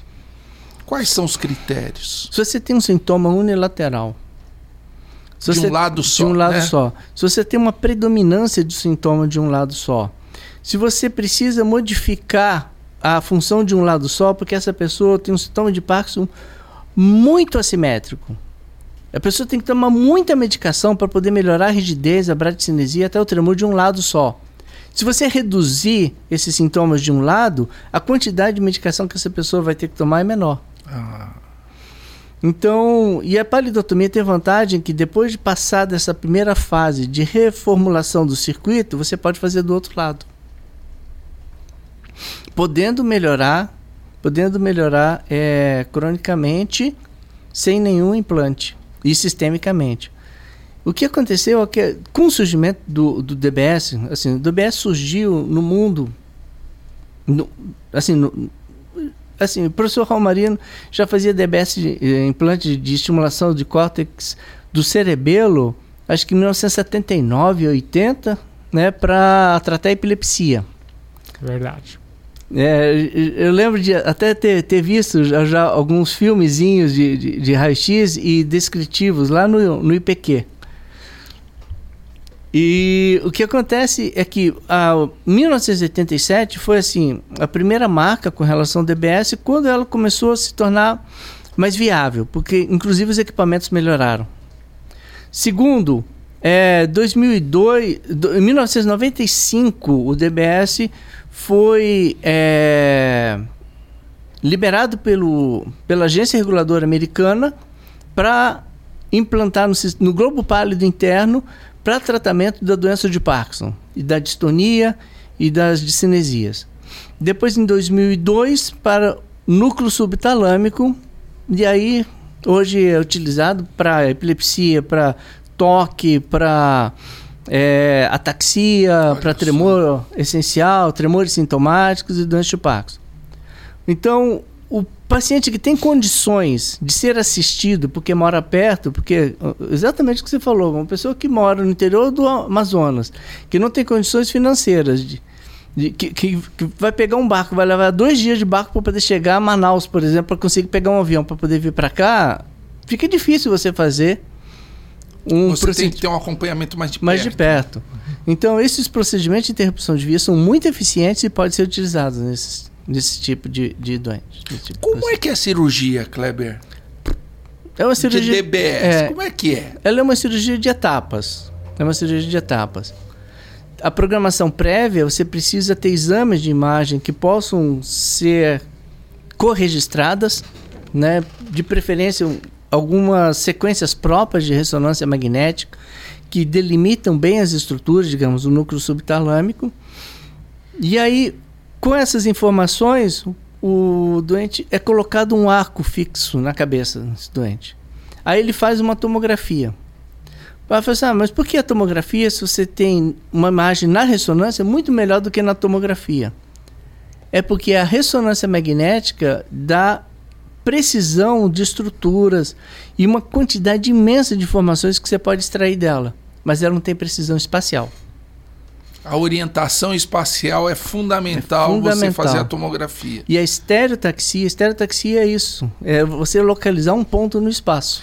É como se você for na é, é a, a, chaga de Shackleton, acho que vocês já ouviram falar dessa história que ele saiu da Antártida com um barquinho à vela e o sextante ele tinha que acertar uma ilha ali no meio do oceano. Se você calcula ele um grau para a direita ou para a esquerda, você não acerta Nossa. ele, você vai embora, né? Você vai embora do oceano, você morre no meio do oceano. Não, né? e tem um detalhe. É assim, o sextante, é, eu acho. Exato, né? e essa questão do sextante é importante porque, assim, se você erra meio grau, o, o o teu erro vai aumentando a partir do momento em que você vai se afastando do ponto de referência que você criou. Sabe o que é fascinante na cirurgia funcional? É a possibilidade de você. É, é você. É, não, assim, você tem que juntar uma série de informações de conhecimentos, de física, de matemática, de elétrica. E navegador. De né? mecânica, navegador. Então, quer dizer, a tomografia é fundamental para você acertar o alvo. Uma vez É. você tenha o alvo lá, como é que você faz? Aí você escolhe uma trajetória para a trajetória evitar, por exemplo, você passar por uma artéria ou por uma veia que pode aumentar o risco de sangramento. Você faz uma trajetória para evitar passar por certas estruturas que, se você passar um elétrico ali, a própria impedância elétrica, mesmo que ele esteja protegido, a simples existência de uma impedância elétrica pode modificar o funcionamento de uma estrutura. Então, por exemplo, a gente evita passar pelo putame porque o doente pode apresentar depois distúrbios comportamentais. Então você escolhe uma trajetória, uma trajetória viável e conduz essa O trajetória seu eletrodo ali, até né? lá. É. Só que existe uma pegando de novo essa informação, assim, esse dado, essa é uma situação bastante interessante que é igual à física quântica. A física quântica é o seguinte, a física quântica diz que quando você observa um objeto, você já modificou aquele objeto.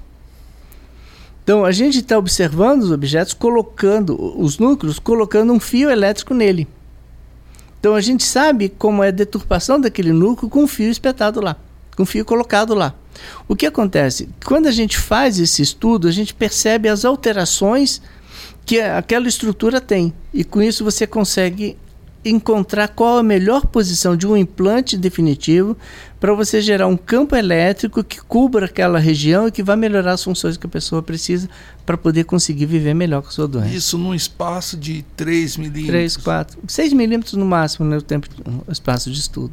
Isso significa que quando nós implantamos um eletrodo num núcleo, nós, ao, ao criarmos um campo elétrico local, nós estimulamos tanto o, aquele núcleo onde o eletrodo está, a ponta do eletrodo está, como núcleos adjacentes. Por isso que depois da cirurgia, a regulação é, a regulação do, de que tipo de corrente elétrica, com qual intensidade, etc., é tão importante ao longo do primeiro ano, porque é nesse momento em que o especialista em neuromodulação, que é o neurocirurgião que implanta, e alguns neurologistas especializados em neuromodulação, assim como o neurocirurgião especializado em neuromodulação, ele vai ajustando os parâmetros físicos é, do eletrodo para poder beneficiar o paciente, estimulando não somente o núcleo subtalâmico, como núcleos adjacentes. Vai criar um ambiente. É. Sim. Agora me fala uma coisa, esse fio com esse eletrodo que você posicionou, você estudou, como você falou lá anteriormente, você estudou exatamente o lugar onde você tem que colocar na cirurgia, né? Você faz o estudo neurofisiológico para personalizar é, a locação. Ele é ligado a um gerador. Como é que é isso? Explica aí pra gente. É, primeira coisa, esses sistemas não são wireless. Eles estão, eles têm o fio, o contato, dentro de uma, uma, uma, uma capa revestida de um material inerte e isolante. Eles são pequenininhos, eles medem 1,25 milímetros de, de diâmetro. E eles são passados por baixo da pele, por, por baixo mesmo, bem, bem por baixo mesmo. Não pode ser passado na pele, porque senão ele pode machucar a pele, ou então qualquer machucado na Aí pele vai- pode expor. Pode expor. Então ele fica por baixo da pele. É feita uma conexão aqui para poder proteger um cabo de extensor e o gerador é colocado geralmente abaixo da clavícula. debaixo da pele aqui na Embaixo, clavícula. tudo embaixo da pele, tudo totalmente implantado. Tá. Nada superficial. E o interessante é que nós implantamos geralmente no lado direito, deixando para o paciente, se um dia o paciente precisar de um marca-passo cardíaco, eles estão acostumados a implantar no lado esquerdo. Ah, então você deixa É. o, o- o espaço pro para se precisar do marca-passo, tá lá É livre isso, a área. é. Me fala outra coisa. Por exemplo, você implantou, né? Você falou na palidotomia leva alguns meses para criar. O DBS, você tem melhora depois da cirurgia? Como é que funciona isso? O paciente já percebe que ele está melhor uhum. ou ele vai melhorar com o tempo também? Tá, vamos falar com porcentagens. 80, 85% das pessoas têm uma importante melhora nos primeiros dias. Mas é uma melhora que depois ela se desfaz. Porque ele vai ter a melhora do súbito implante daquela região. Por exemplo, ele leva 30 anos desenvolvendo a doença e de repente você implanta ali um sistema elétrico que modifica tudo isso. Então ele vai, vai melhorar ele muito. Ele vai ficar feliz nos dias é, seguintes. Só que depois cirurgia. ele fica triste, todos de 3 a 4 semanas, porque o efeito vai passando. Esse primeiro efeito é o efeito da colocação. Esse efeito vai passando. Aí depois, esse efeito de melhora vai ser feito com a reprogramação, como ele ah. falou. E essa reprogramação é feita em consultório e mudando os parâmetros até se atingir o melhor parâmetro para ele. Qual o tempo de reprogramação? Assim, a fase mais aguda, mais intensa, então de uns quatro meses. Quatro meses. É. Quer dizer, você tem que preparar muito bem o paciente antes claro, da cirurgia, ele tem né? Que saber. Porque ele tem uma melhora, ele cria uma expectativa e piora e reprograma e é. melhora. Ou seja, o paciente sai do centro cirúrgico é, sai do centro cirúrgico com o gerador desligado. Né? Sai com o gerador desligado e, na maioria das vezes, sai com o gerador desligado e o paciente já pode apresentar alguma melhora, mas não por causa da corrente elétrica, e sim por causa do estímulo. O professor Manuel sempre fala isso, por causa do estímulo, qualquer coisa que a gente faça no cérebro, por exemplo, der um chacoalhão no cérebro, o, os circuitos neurais passam a funcionar diferente. Né? Isso, por exemplo, um paciente com tumor cerebral e que tem a doença de Parkinson.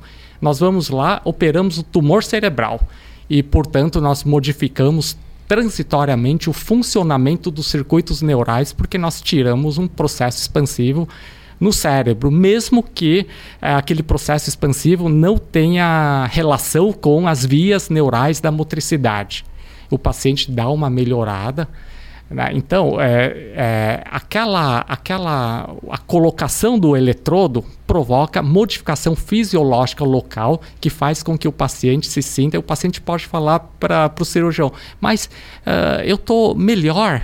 Uh, isso daqui deve ser a corrente elétrica. E muitas vezes o cirurgião é, não tá, ligou é, ainda. Está até desligado. Isso, está desligado. É. Então, esse, essa melhora não vale ainda. Não vale como melhora verdadeira porque qualquer chacoalhão no cérebro dá uma melhora. Né? Aí, depois de semanas a meses, dependendo do paciente, aí o neurocirurgião, o especialista em neuromodulação ou o neuroclínico especializado em neuromodulação passa a ajustar a corrente elétrica, aí sim começa todo o ajuste. O que que melhora? Bom, a longo prazo, por isso que todo resultado nós consideramos resultado a longo prazo. Por isso que quando nós fazemos pesquisa sobre isso, assim como nós lemos a literatura científica sobre isso, nós vemos resultado de um ano para saber se realmente aquela melhora é proveniente da, dos ajustes da cor, de corrente elétrica do gerador e da, do eletrodo. Né? Bom, é, nós podemos melhorar tanto os sintomas motores da doença de Parkinson como os sintomas não motores da doença de Parkinson.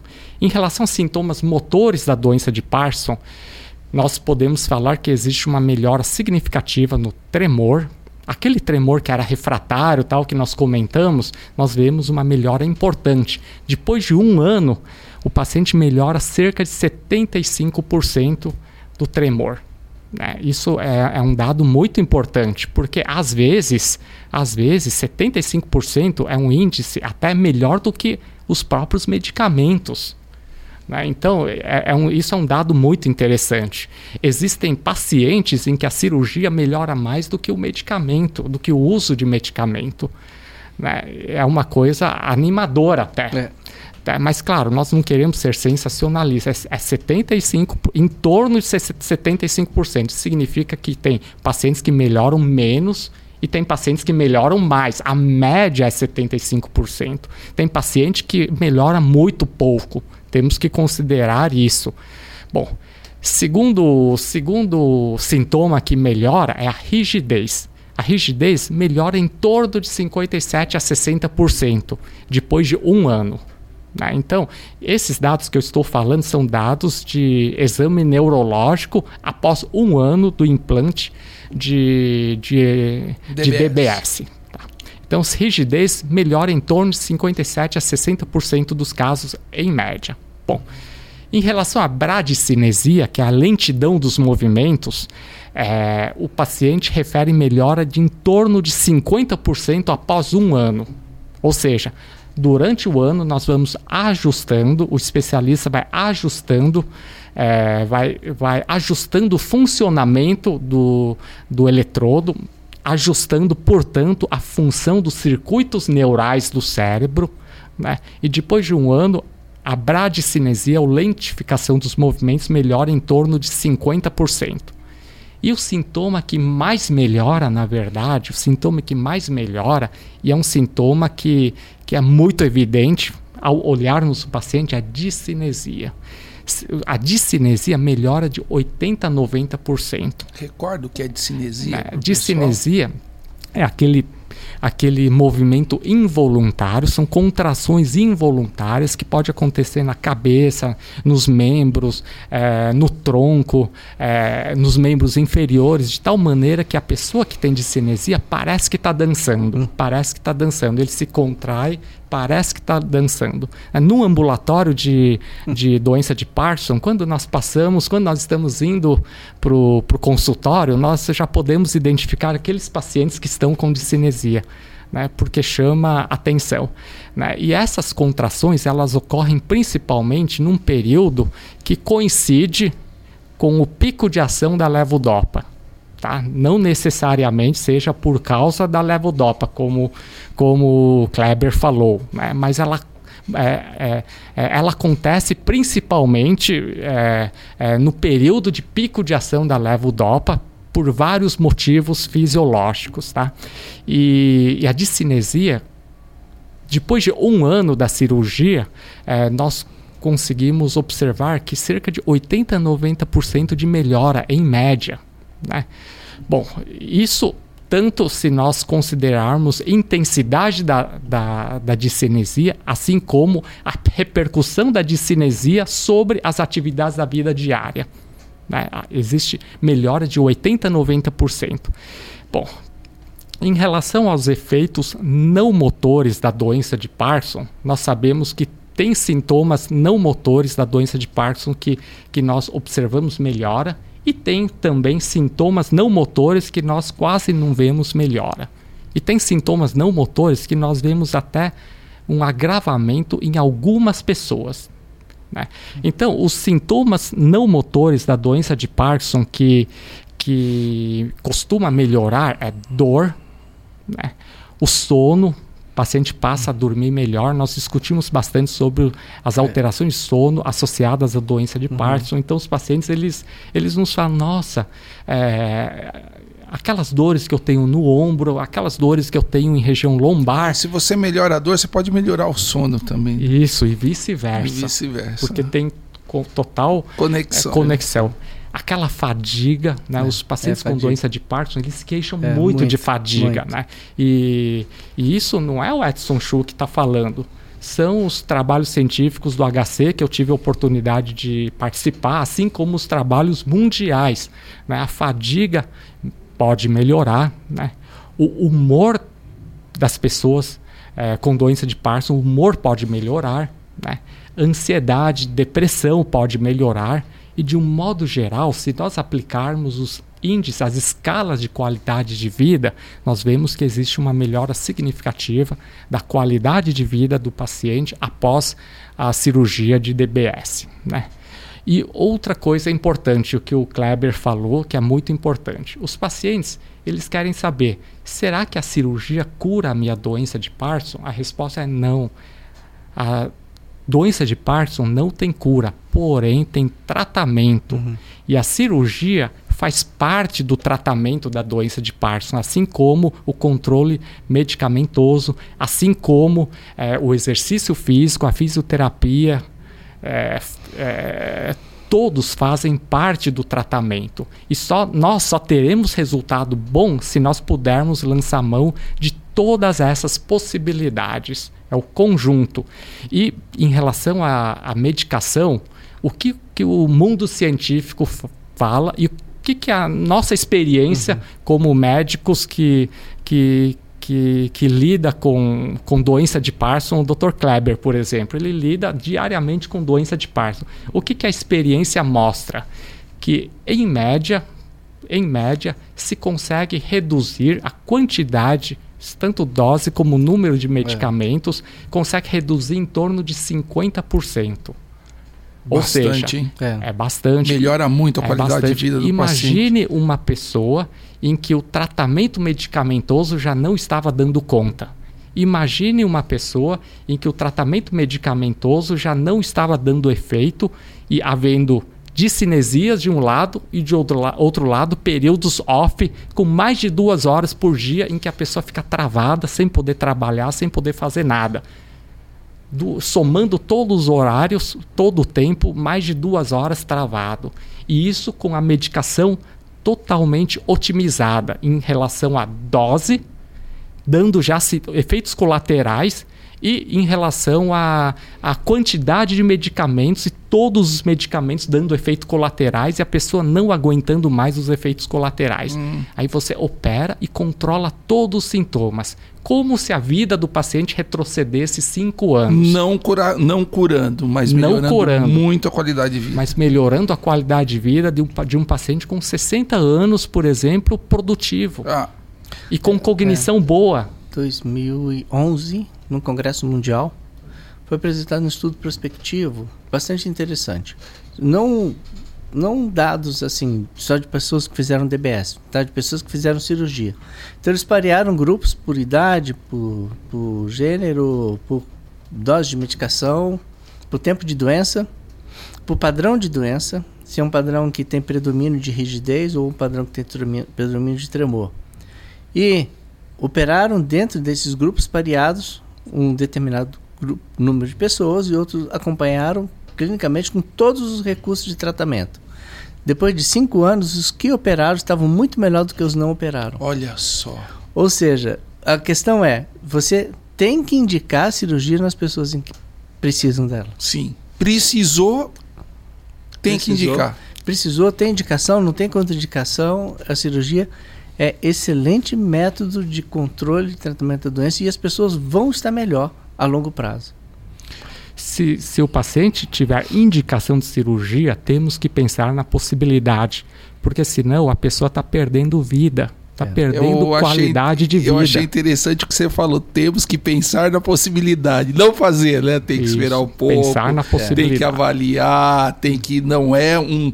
Uma, é, não é como você indica uma cirurgia para apendicite, retirada de vesícula ou retirada de um tuano. Não. Vamos pensar, vamos avaliar, vamos fazer isso com critério, principalmente através do especialista. Uhum né, bem o, informado. Né? E o que, que não costuma melhorar é. após a cirurgia?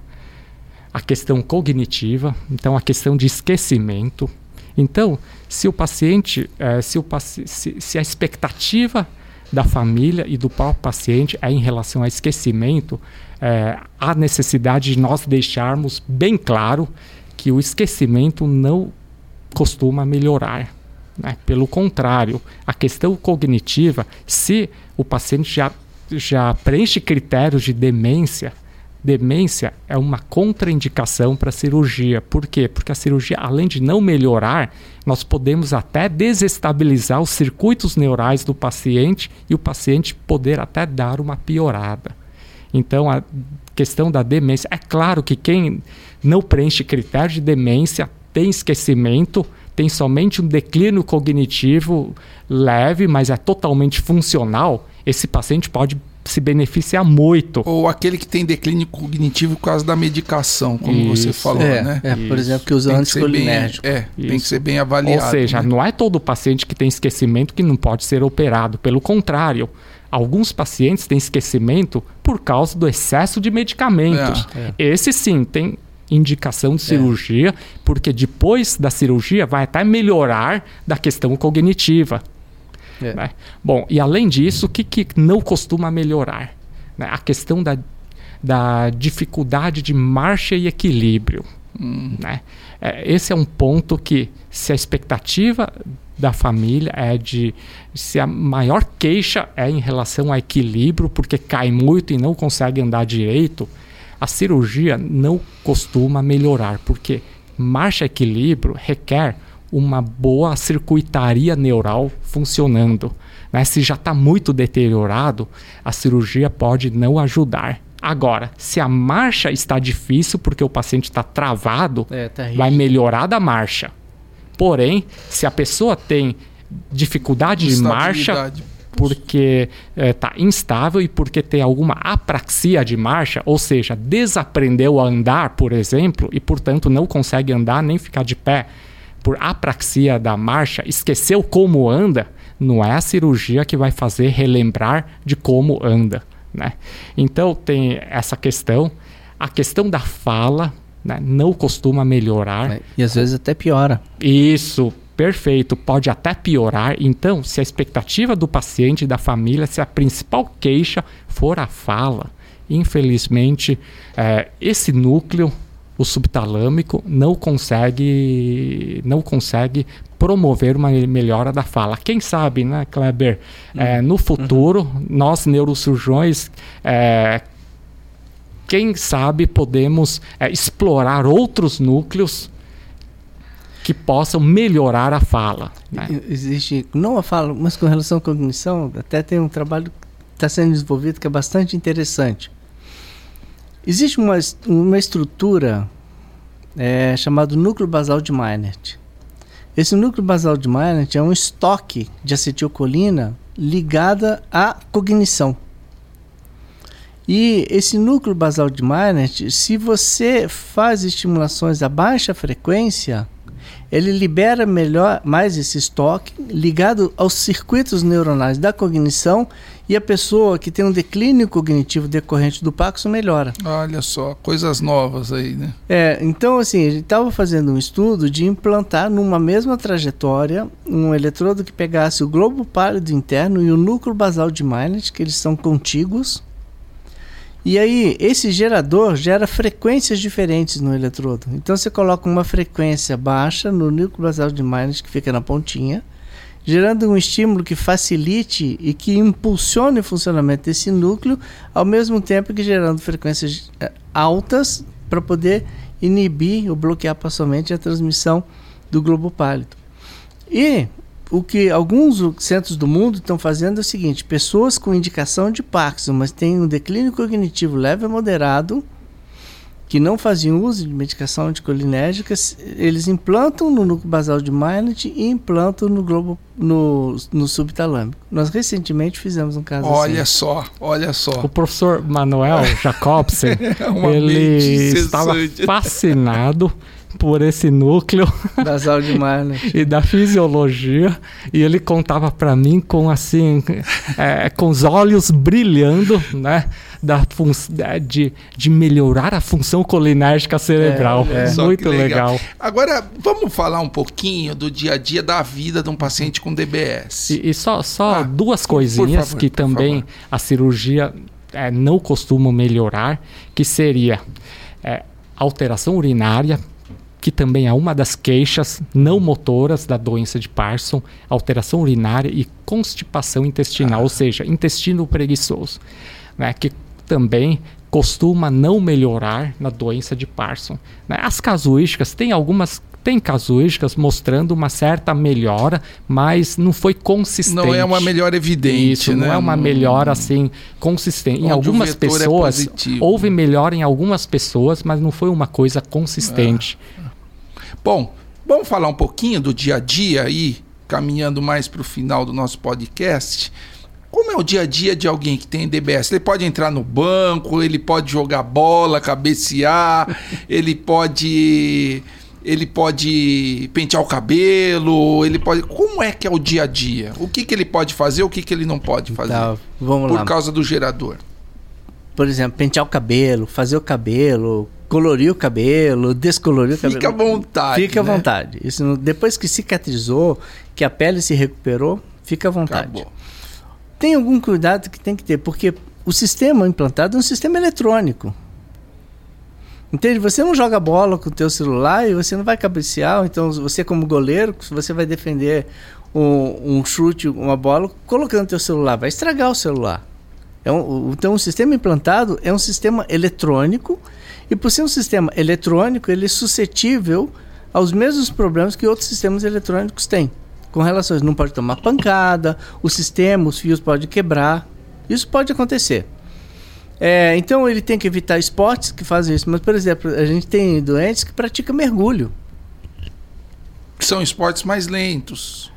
Tem, tem doentes que. É, que salta de paraquedas. Que não tem contato. Não né? tem contato. Tem doente que é piloto de avião. Tem, tem pacientes maratonistas. É. Maratonistas. Então, é, esses esportes, essa, tipo, pelo contrário, é até recomendado. Sim, Porque- porque, melhora a Exato, doença. que a reabilitação tem que ser global. Hum. Né? O conceito de tudo que é feito é para a pessoa se recuperar, para ela viver melhor. E alongar o pescoço pode? Não tem o menor problema. Não tem o menor Existe um problema. detalhe que é uma coisa que acontece no corpo que as pessoas às vezes precisam entender. Ao redor de qualquer implante não se gera uma cicatriz. Se gera um padrão de células chamado epitelioides, que é como se fossem células de pele, aquele sistema isolado e liso. Então, quando a pessoa se movimenta, aquele fio acompanha. Acompanha a movimentação. Acompanha a movimentação sem, sem Tranquilo. problema nenhum. Aquilo está incorporado à mecânica corporal da pessoa. Pode fazer ressonância? Pode fazer ressonância. Os sistemas atuais podem fazer ressonância. Existem critérios para se fazer ressonância. O equipamento tem que ser colocado em módulo de ressonância, tem que estar íntegro, a bateria tem que estar carregada, tal, para não acumular eh, carga e não disparar subitamente. Mas existe um modo que pode fazer ressonância até 1,5. 3 Tesla ainda não existe padrão de segurança para poder se fazer. Tá. E a bateria acaba? Pode acabar, pode demorar muito para acabar. então, e aí? Fala aí pra gente. É, assim, você pode ter um sistema implantado em que a bateria não possa ser recarregada. Então ela tem uma carga fixa, ela dura durante um período, que isso depende do consumo. Né? Se você tem uma pilha, uma lanterna, você fica o tempo todo a lanterna é, ligada no máximo, é totalmente diferente de você ligar um pouquinho a lanterna, desligar, ligar um pouquinho e desligar. Ou seja, o consumo da energia estocada na bateria é maior.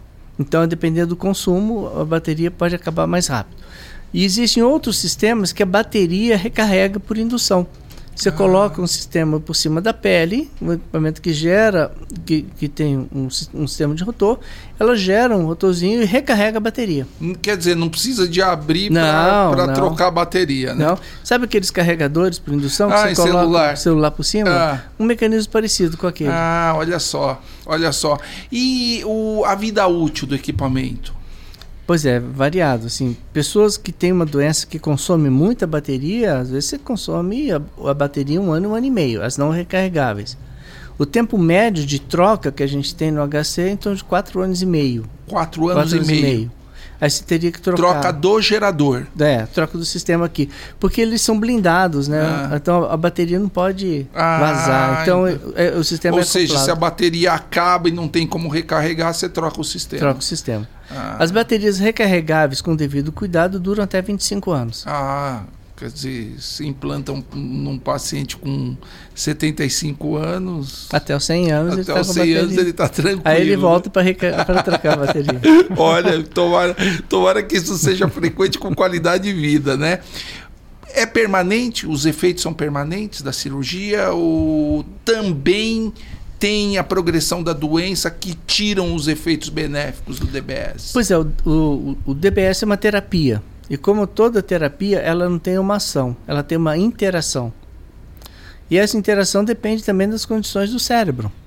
Tem que lembrar que as pessoas avançam na sua doença, como aquela história que eu contei.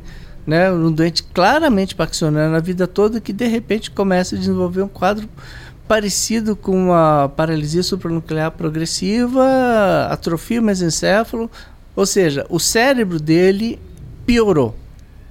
Então depende um pouco da condição, da evolução da doença, e isso é muito individualizado. O que a gente sabe é o seguinte: as pessoas que têm indicação que operam estão melhor. e vão ficar, ficar melhor. E principalmente vão viver aqueles anos melhor. Quer dizer, você vai dar qualidade de vida é. por anos para o paciente. É. Uma Ou coisa... seja, é, em relação a esse tema, é importante salientar que os efeitos da cirurgia eles podem ser permanentes a vida toda, dependendo do paciente. Então, tem pacientes que, em que a doença está estável, em que a doença está estável, progredindo pouco, né? e, portanto, os efeitos da cirurgia durarão a vida toda. E tem pacientes em que o, o, a doença progride e acaba degenerando outros sistemas neurais e, portanto, aquela, portanto, os efeitos da estimulação acabam é, diminuindo. Né? Então, a resposta é depende do paciente.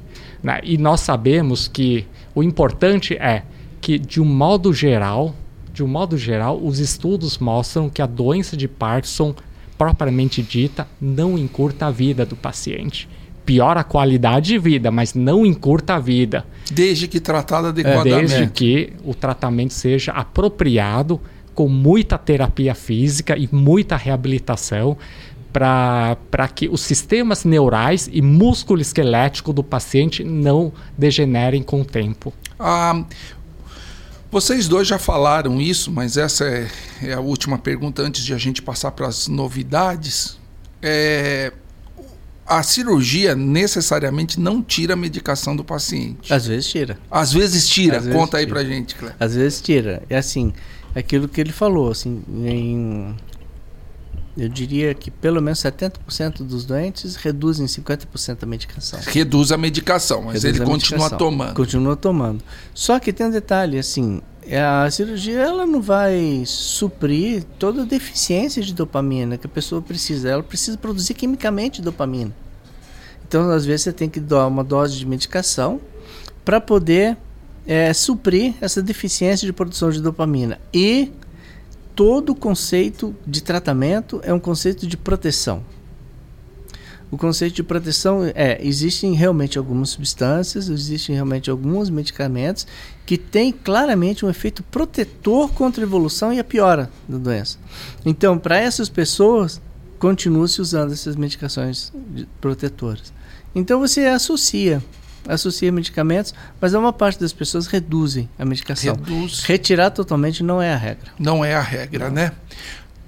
Mas dependendo do paciente, por exemplo, o paciente que tem muito efeito colateral.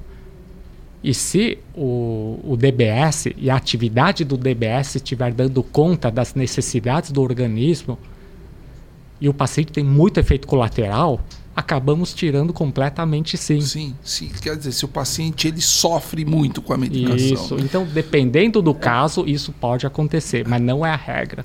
Nós já tivemos casos que nós operamos para poder aumentar a medicação.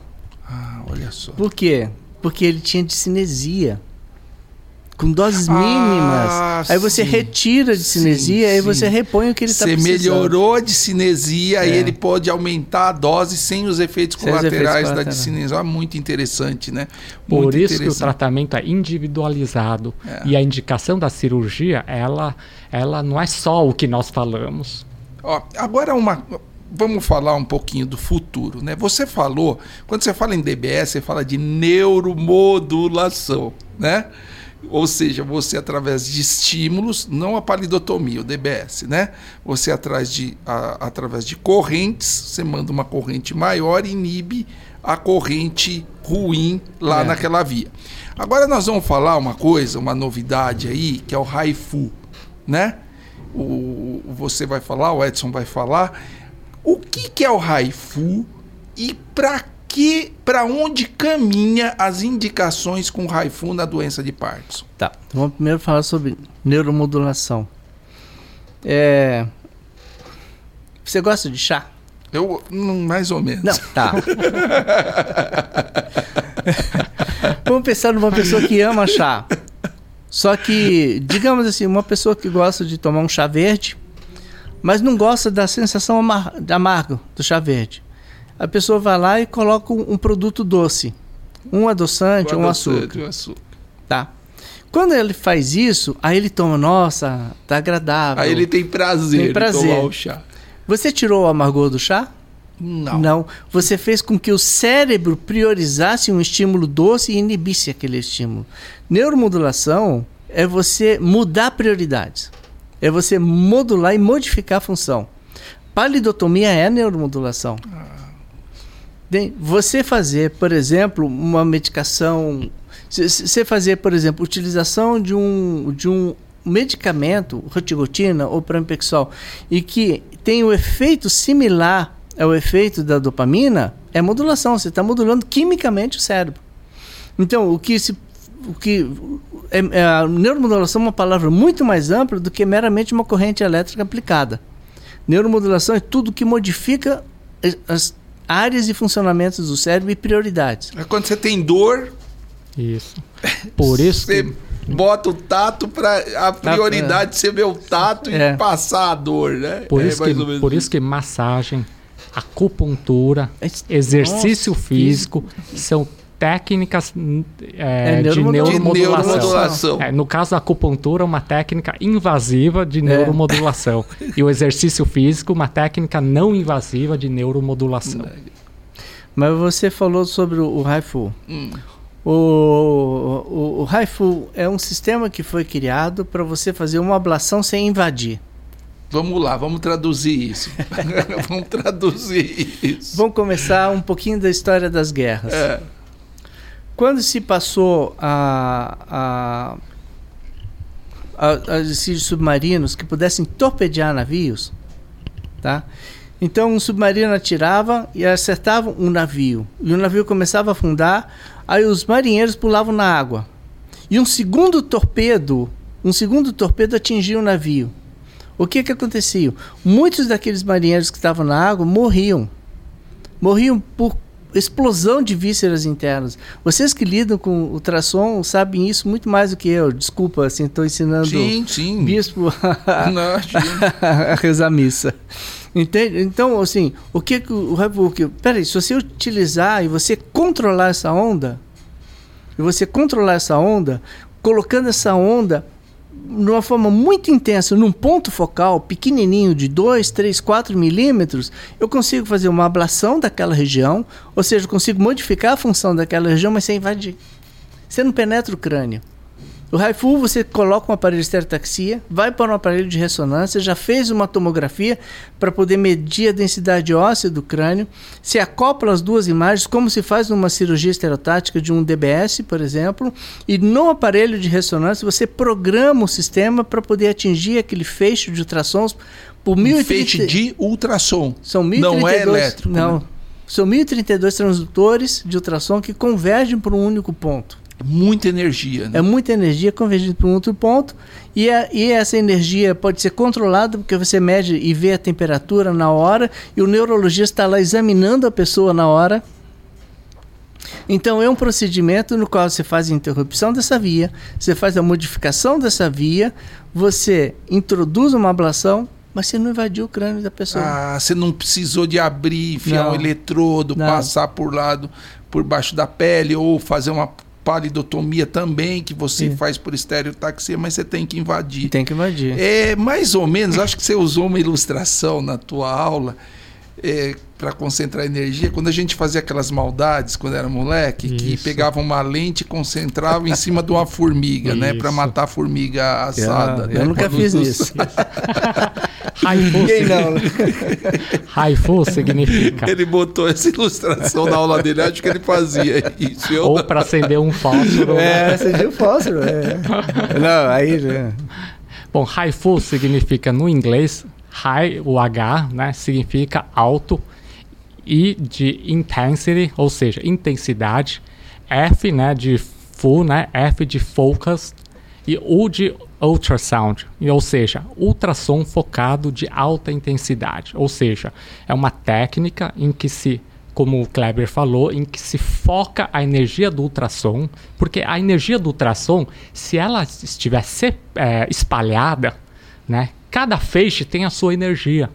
Mas quando nós focamos em um único ponto, né, todas as energias se somam. Ou seja, nós conseguimos dar uma grande carga de energia num único ponto.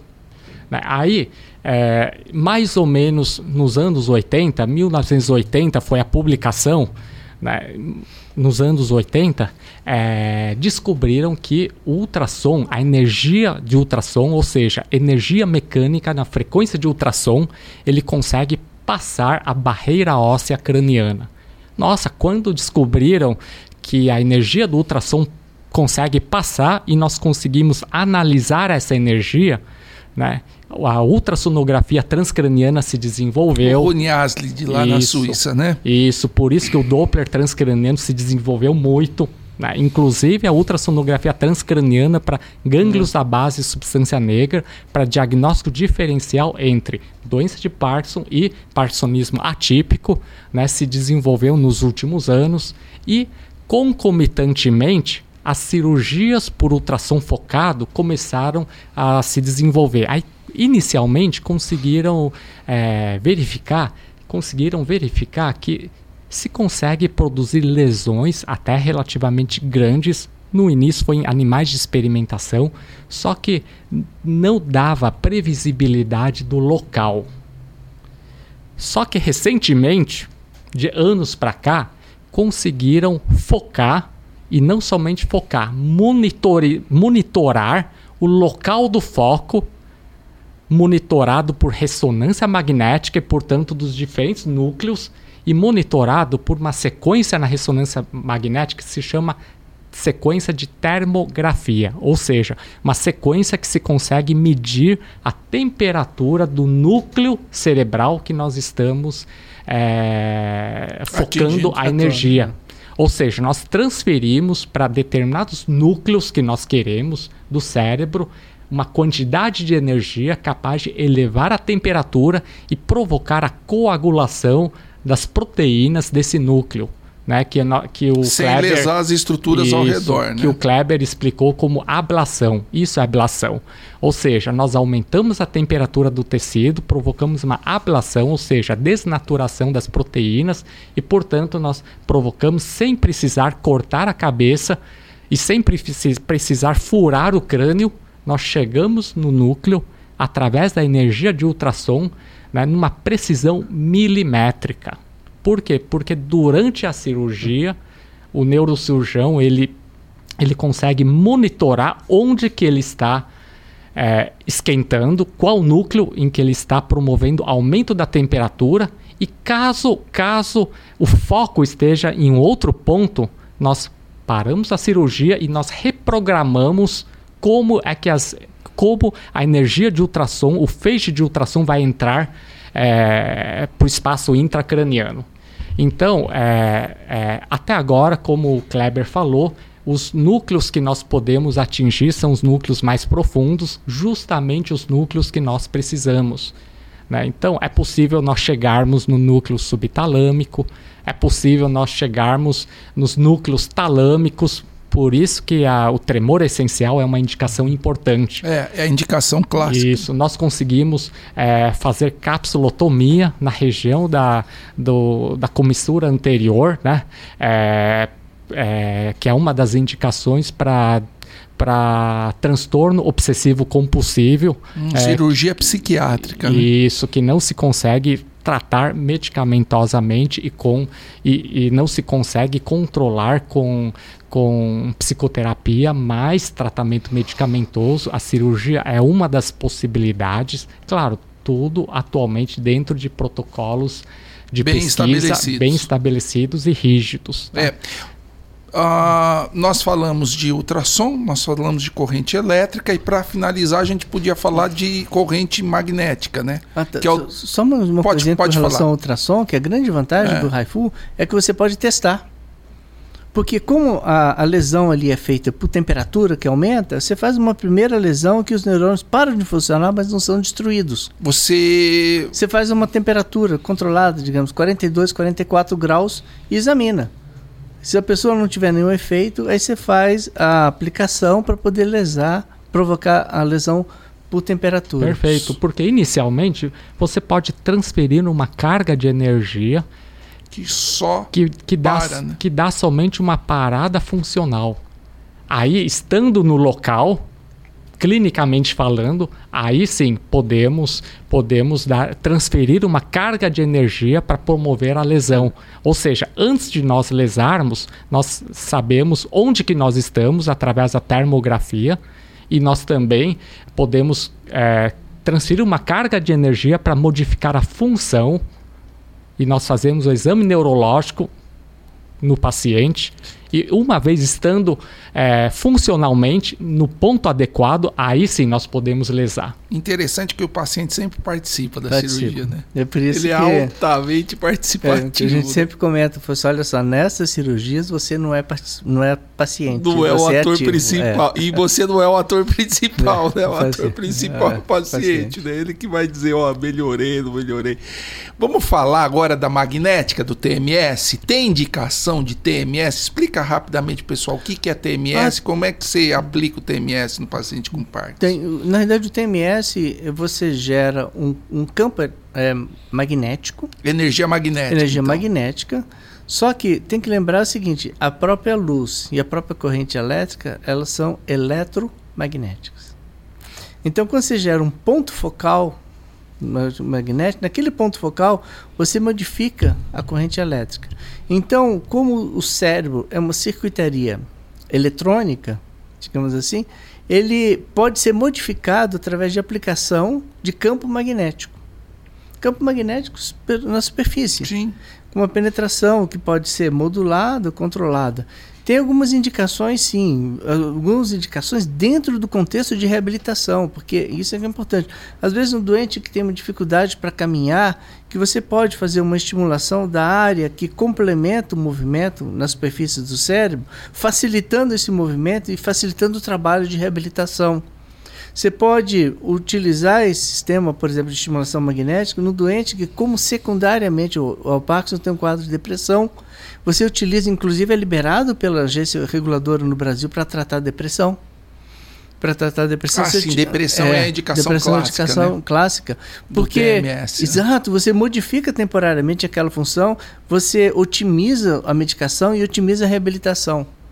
Então, ele é bem, pode ser aplicado no cerebelo, por exemplo, para pessoas com dificuldade para caminhar, em que você modifica ali o funcionamento do cerebelo, e esse funcionamento não é um funcionamento destrutivo.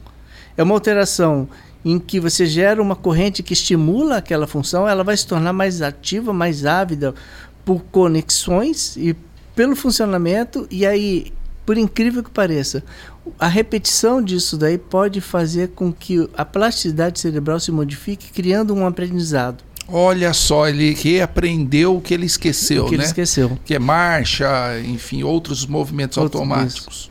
Muito legal. E quem sabe aí no futuro, se a gente repetir o podcast daqui a uns 5, 6 anos, a gente vai falar do low fu também, né? É. Que é o ultrassom também é ultrassom é. como o TMS, né? Baixa é. intensidade, que também pode provocar modificações das funções. Eu e o Edson, a gente faz Doppler transcraniano há muito tempo. E às vezes a gente está fazendo exames com a onda de ultrassom lá, o cara começa a dormir, fica mais relaxado. Quer dizer, até aquela onda pode é. modificar alguma coisa, né? E existem certos protocolos, a gente não pode, por exemplo, ficar com com um transdutor de 1 MHz muito tempo no cérebro, porque esquenta, a gente sabe que esquenta. E pode modificar a função. Uhum. Ou seja, nós temos vários é, efeitos dessas diferentes ondas que a gente falou. Falamos de elétrica, falamos de ultrassom, falamos de magnética. Bom, chegamos ao final do nosso podcast. É, gostaria muito de agradecer a presença de vocês. Você quer dar uma última palavra para o nosso público a respeito do tratamento cirúrgico, da doença de Parkinson, que é bom, que não. Dá uma amarrada aí para o ah, assim, nosso público. É importante, em algum momento, algumas pessoas pensar, elas vão se beneficiar muito. O DBS não é um procedimento é, para todos, porque para algumas pessoas vai prejudicar, mas para aquelas pessoas que têm indicação que vai melhorar, é um procedimento espetacular, bem executado e depois bem controlado, vai ajudar muito. Acho que é sempre perguntar para o seu médico, sempre perguntar para aquele que o está a, cuidando de você, que está assistindo, a fazer uma proposta de tratamento e, se tiver indicação, incluir o DBS nessa proposta de tratamento. DBS mudou a vida do Parkinson, Ah, né? mu- mudou. mudou. Na- naqueles pacientes que têm indicação É, cirúrgica. mudou. Edson? O- é importante as pessoas saberem que a doença de Parkinson hoje em dia virou uma doença crônica. É uma doença que tem tratamento, é uma doença que, que tem muitos parkinsonianos andando na rua e nós não percebemos que são parkinsonianos. Hum. Ou seja, é uma doença que tem tratamento, tem como controlar e nunca esquecer dos pilares do tratamento, que é tratamento medicamentoso, tratamento de reabilitação física e exercício físico, ou, portanto, acompanhamento multidisciplinar. O tratamento cirúrgico pode criar vida para o paciente. É, portanto, é, não se esqueçam que tratamento cirúrgico é uma possibilidade por uma parcela dos pacientes e, portanto, é, quando o medicamento e a atividade física não estiverem mais suficientes, pensar na possibilidade cirúrgica. Muito obrigado a você que assistiu esse programa, o nosso segundo programa da série Parkinson. Próximo programa nós vamos falar de reabilitação através da fisioterapia no paciente de Parkinson. Se você gostou do nosso, do nosso programa, inscreva-se no nosso canal, dê o seu like, comente, compartilhe os vídeos. Muito obrigado, Kleber. Muito obrigado, Edson. Até a próxima. Até a próxima.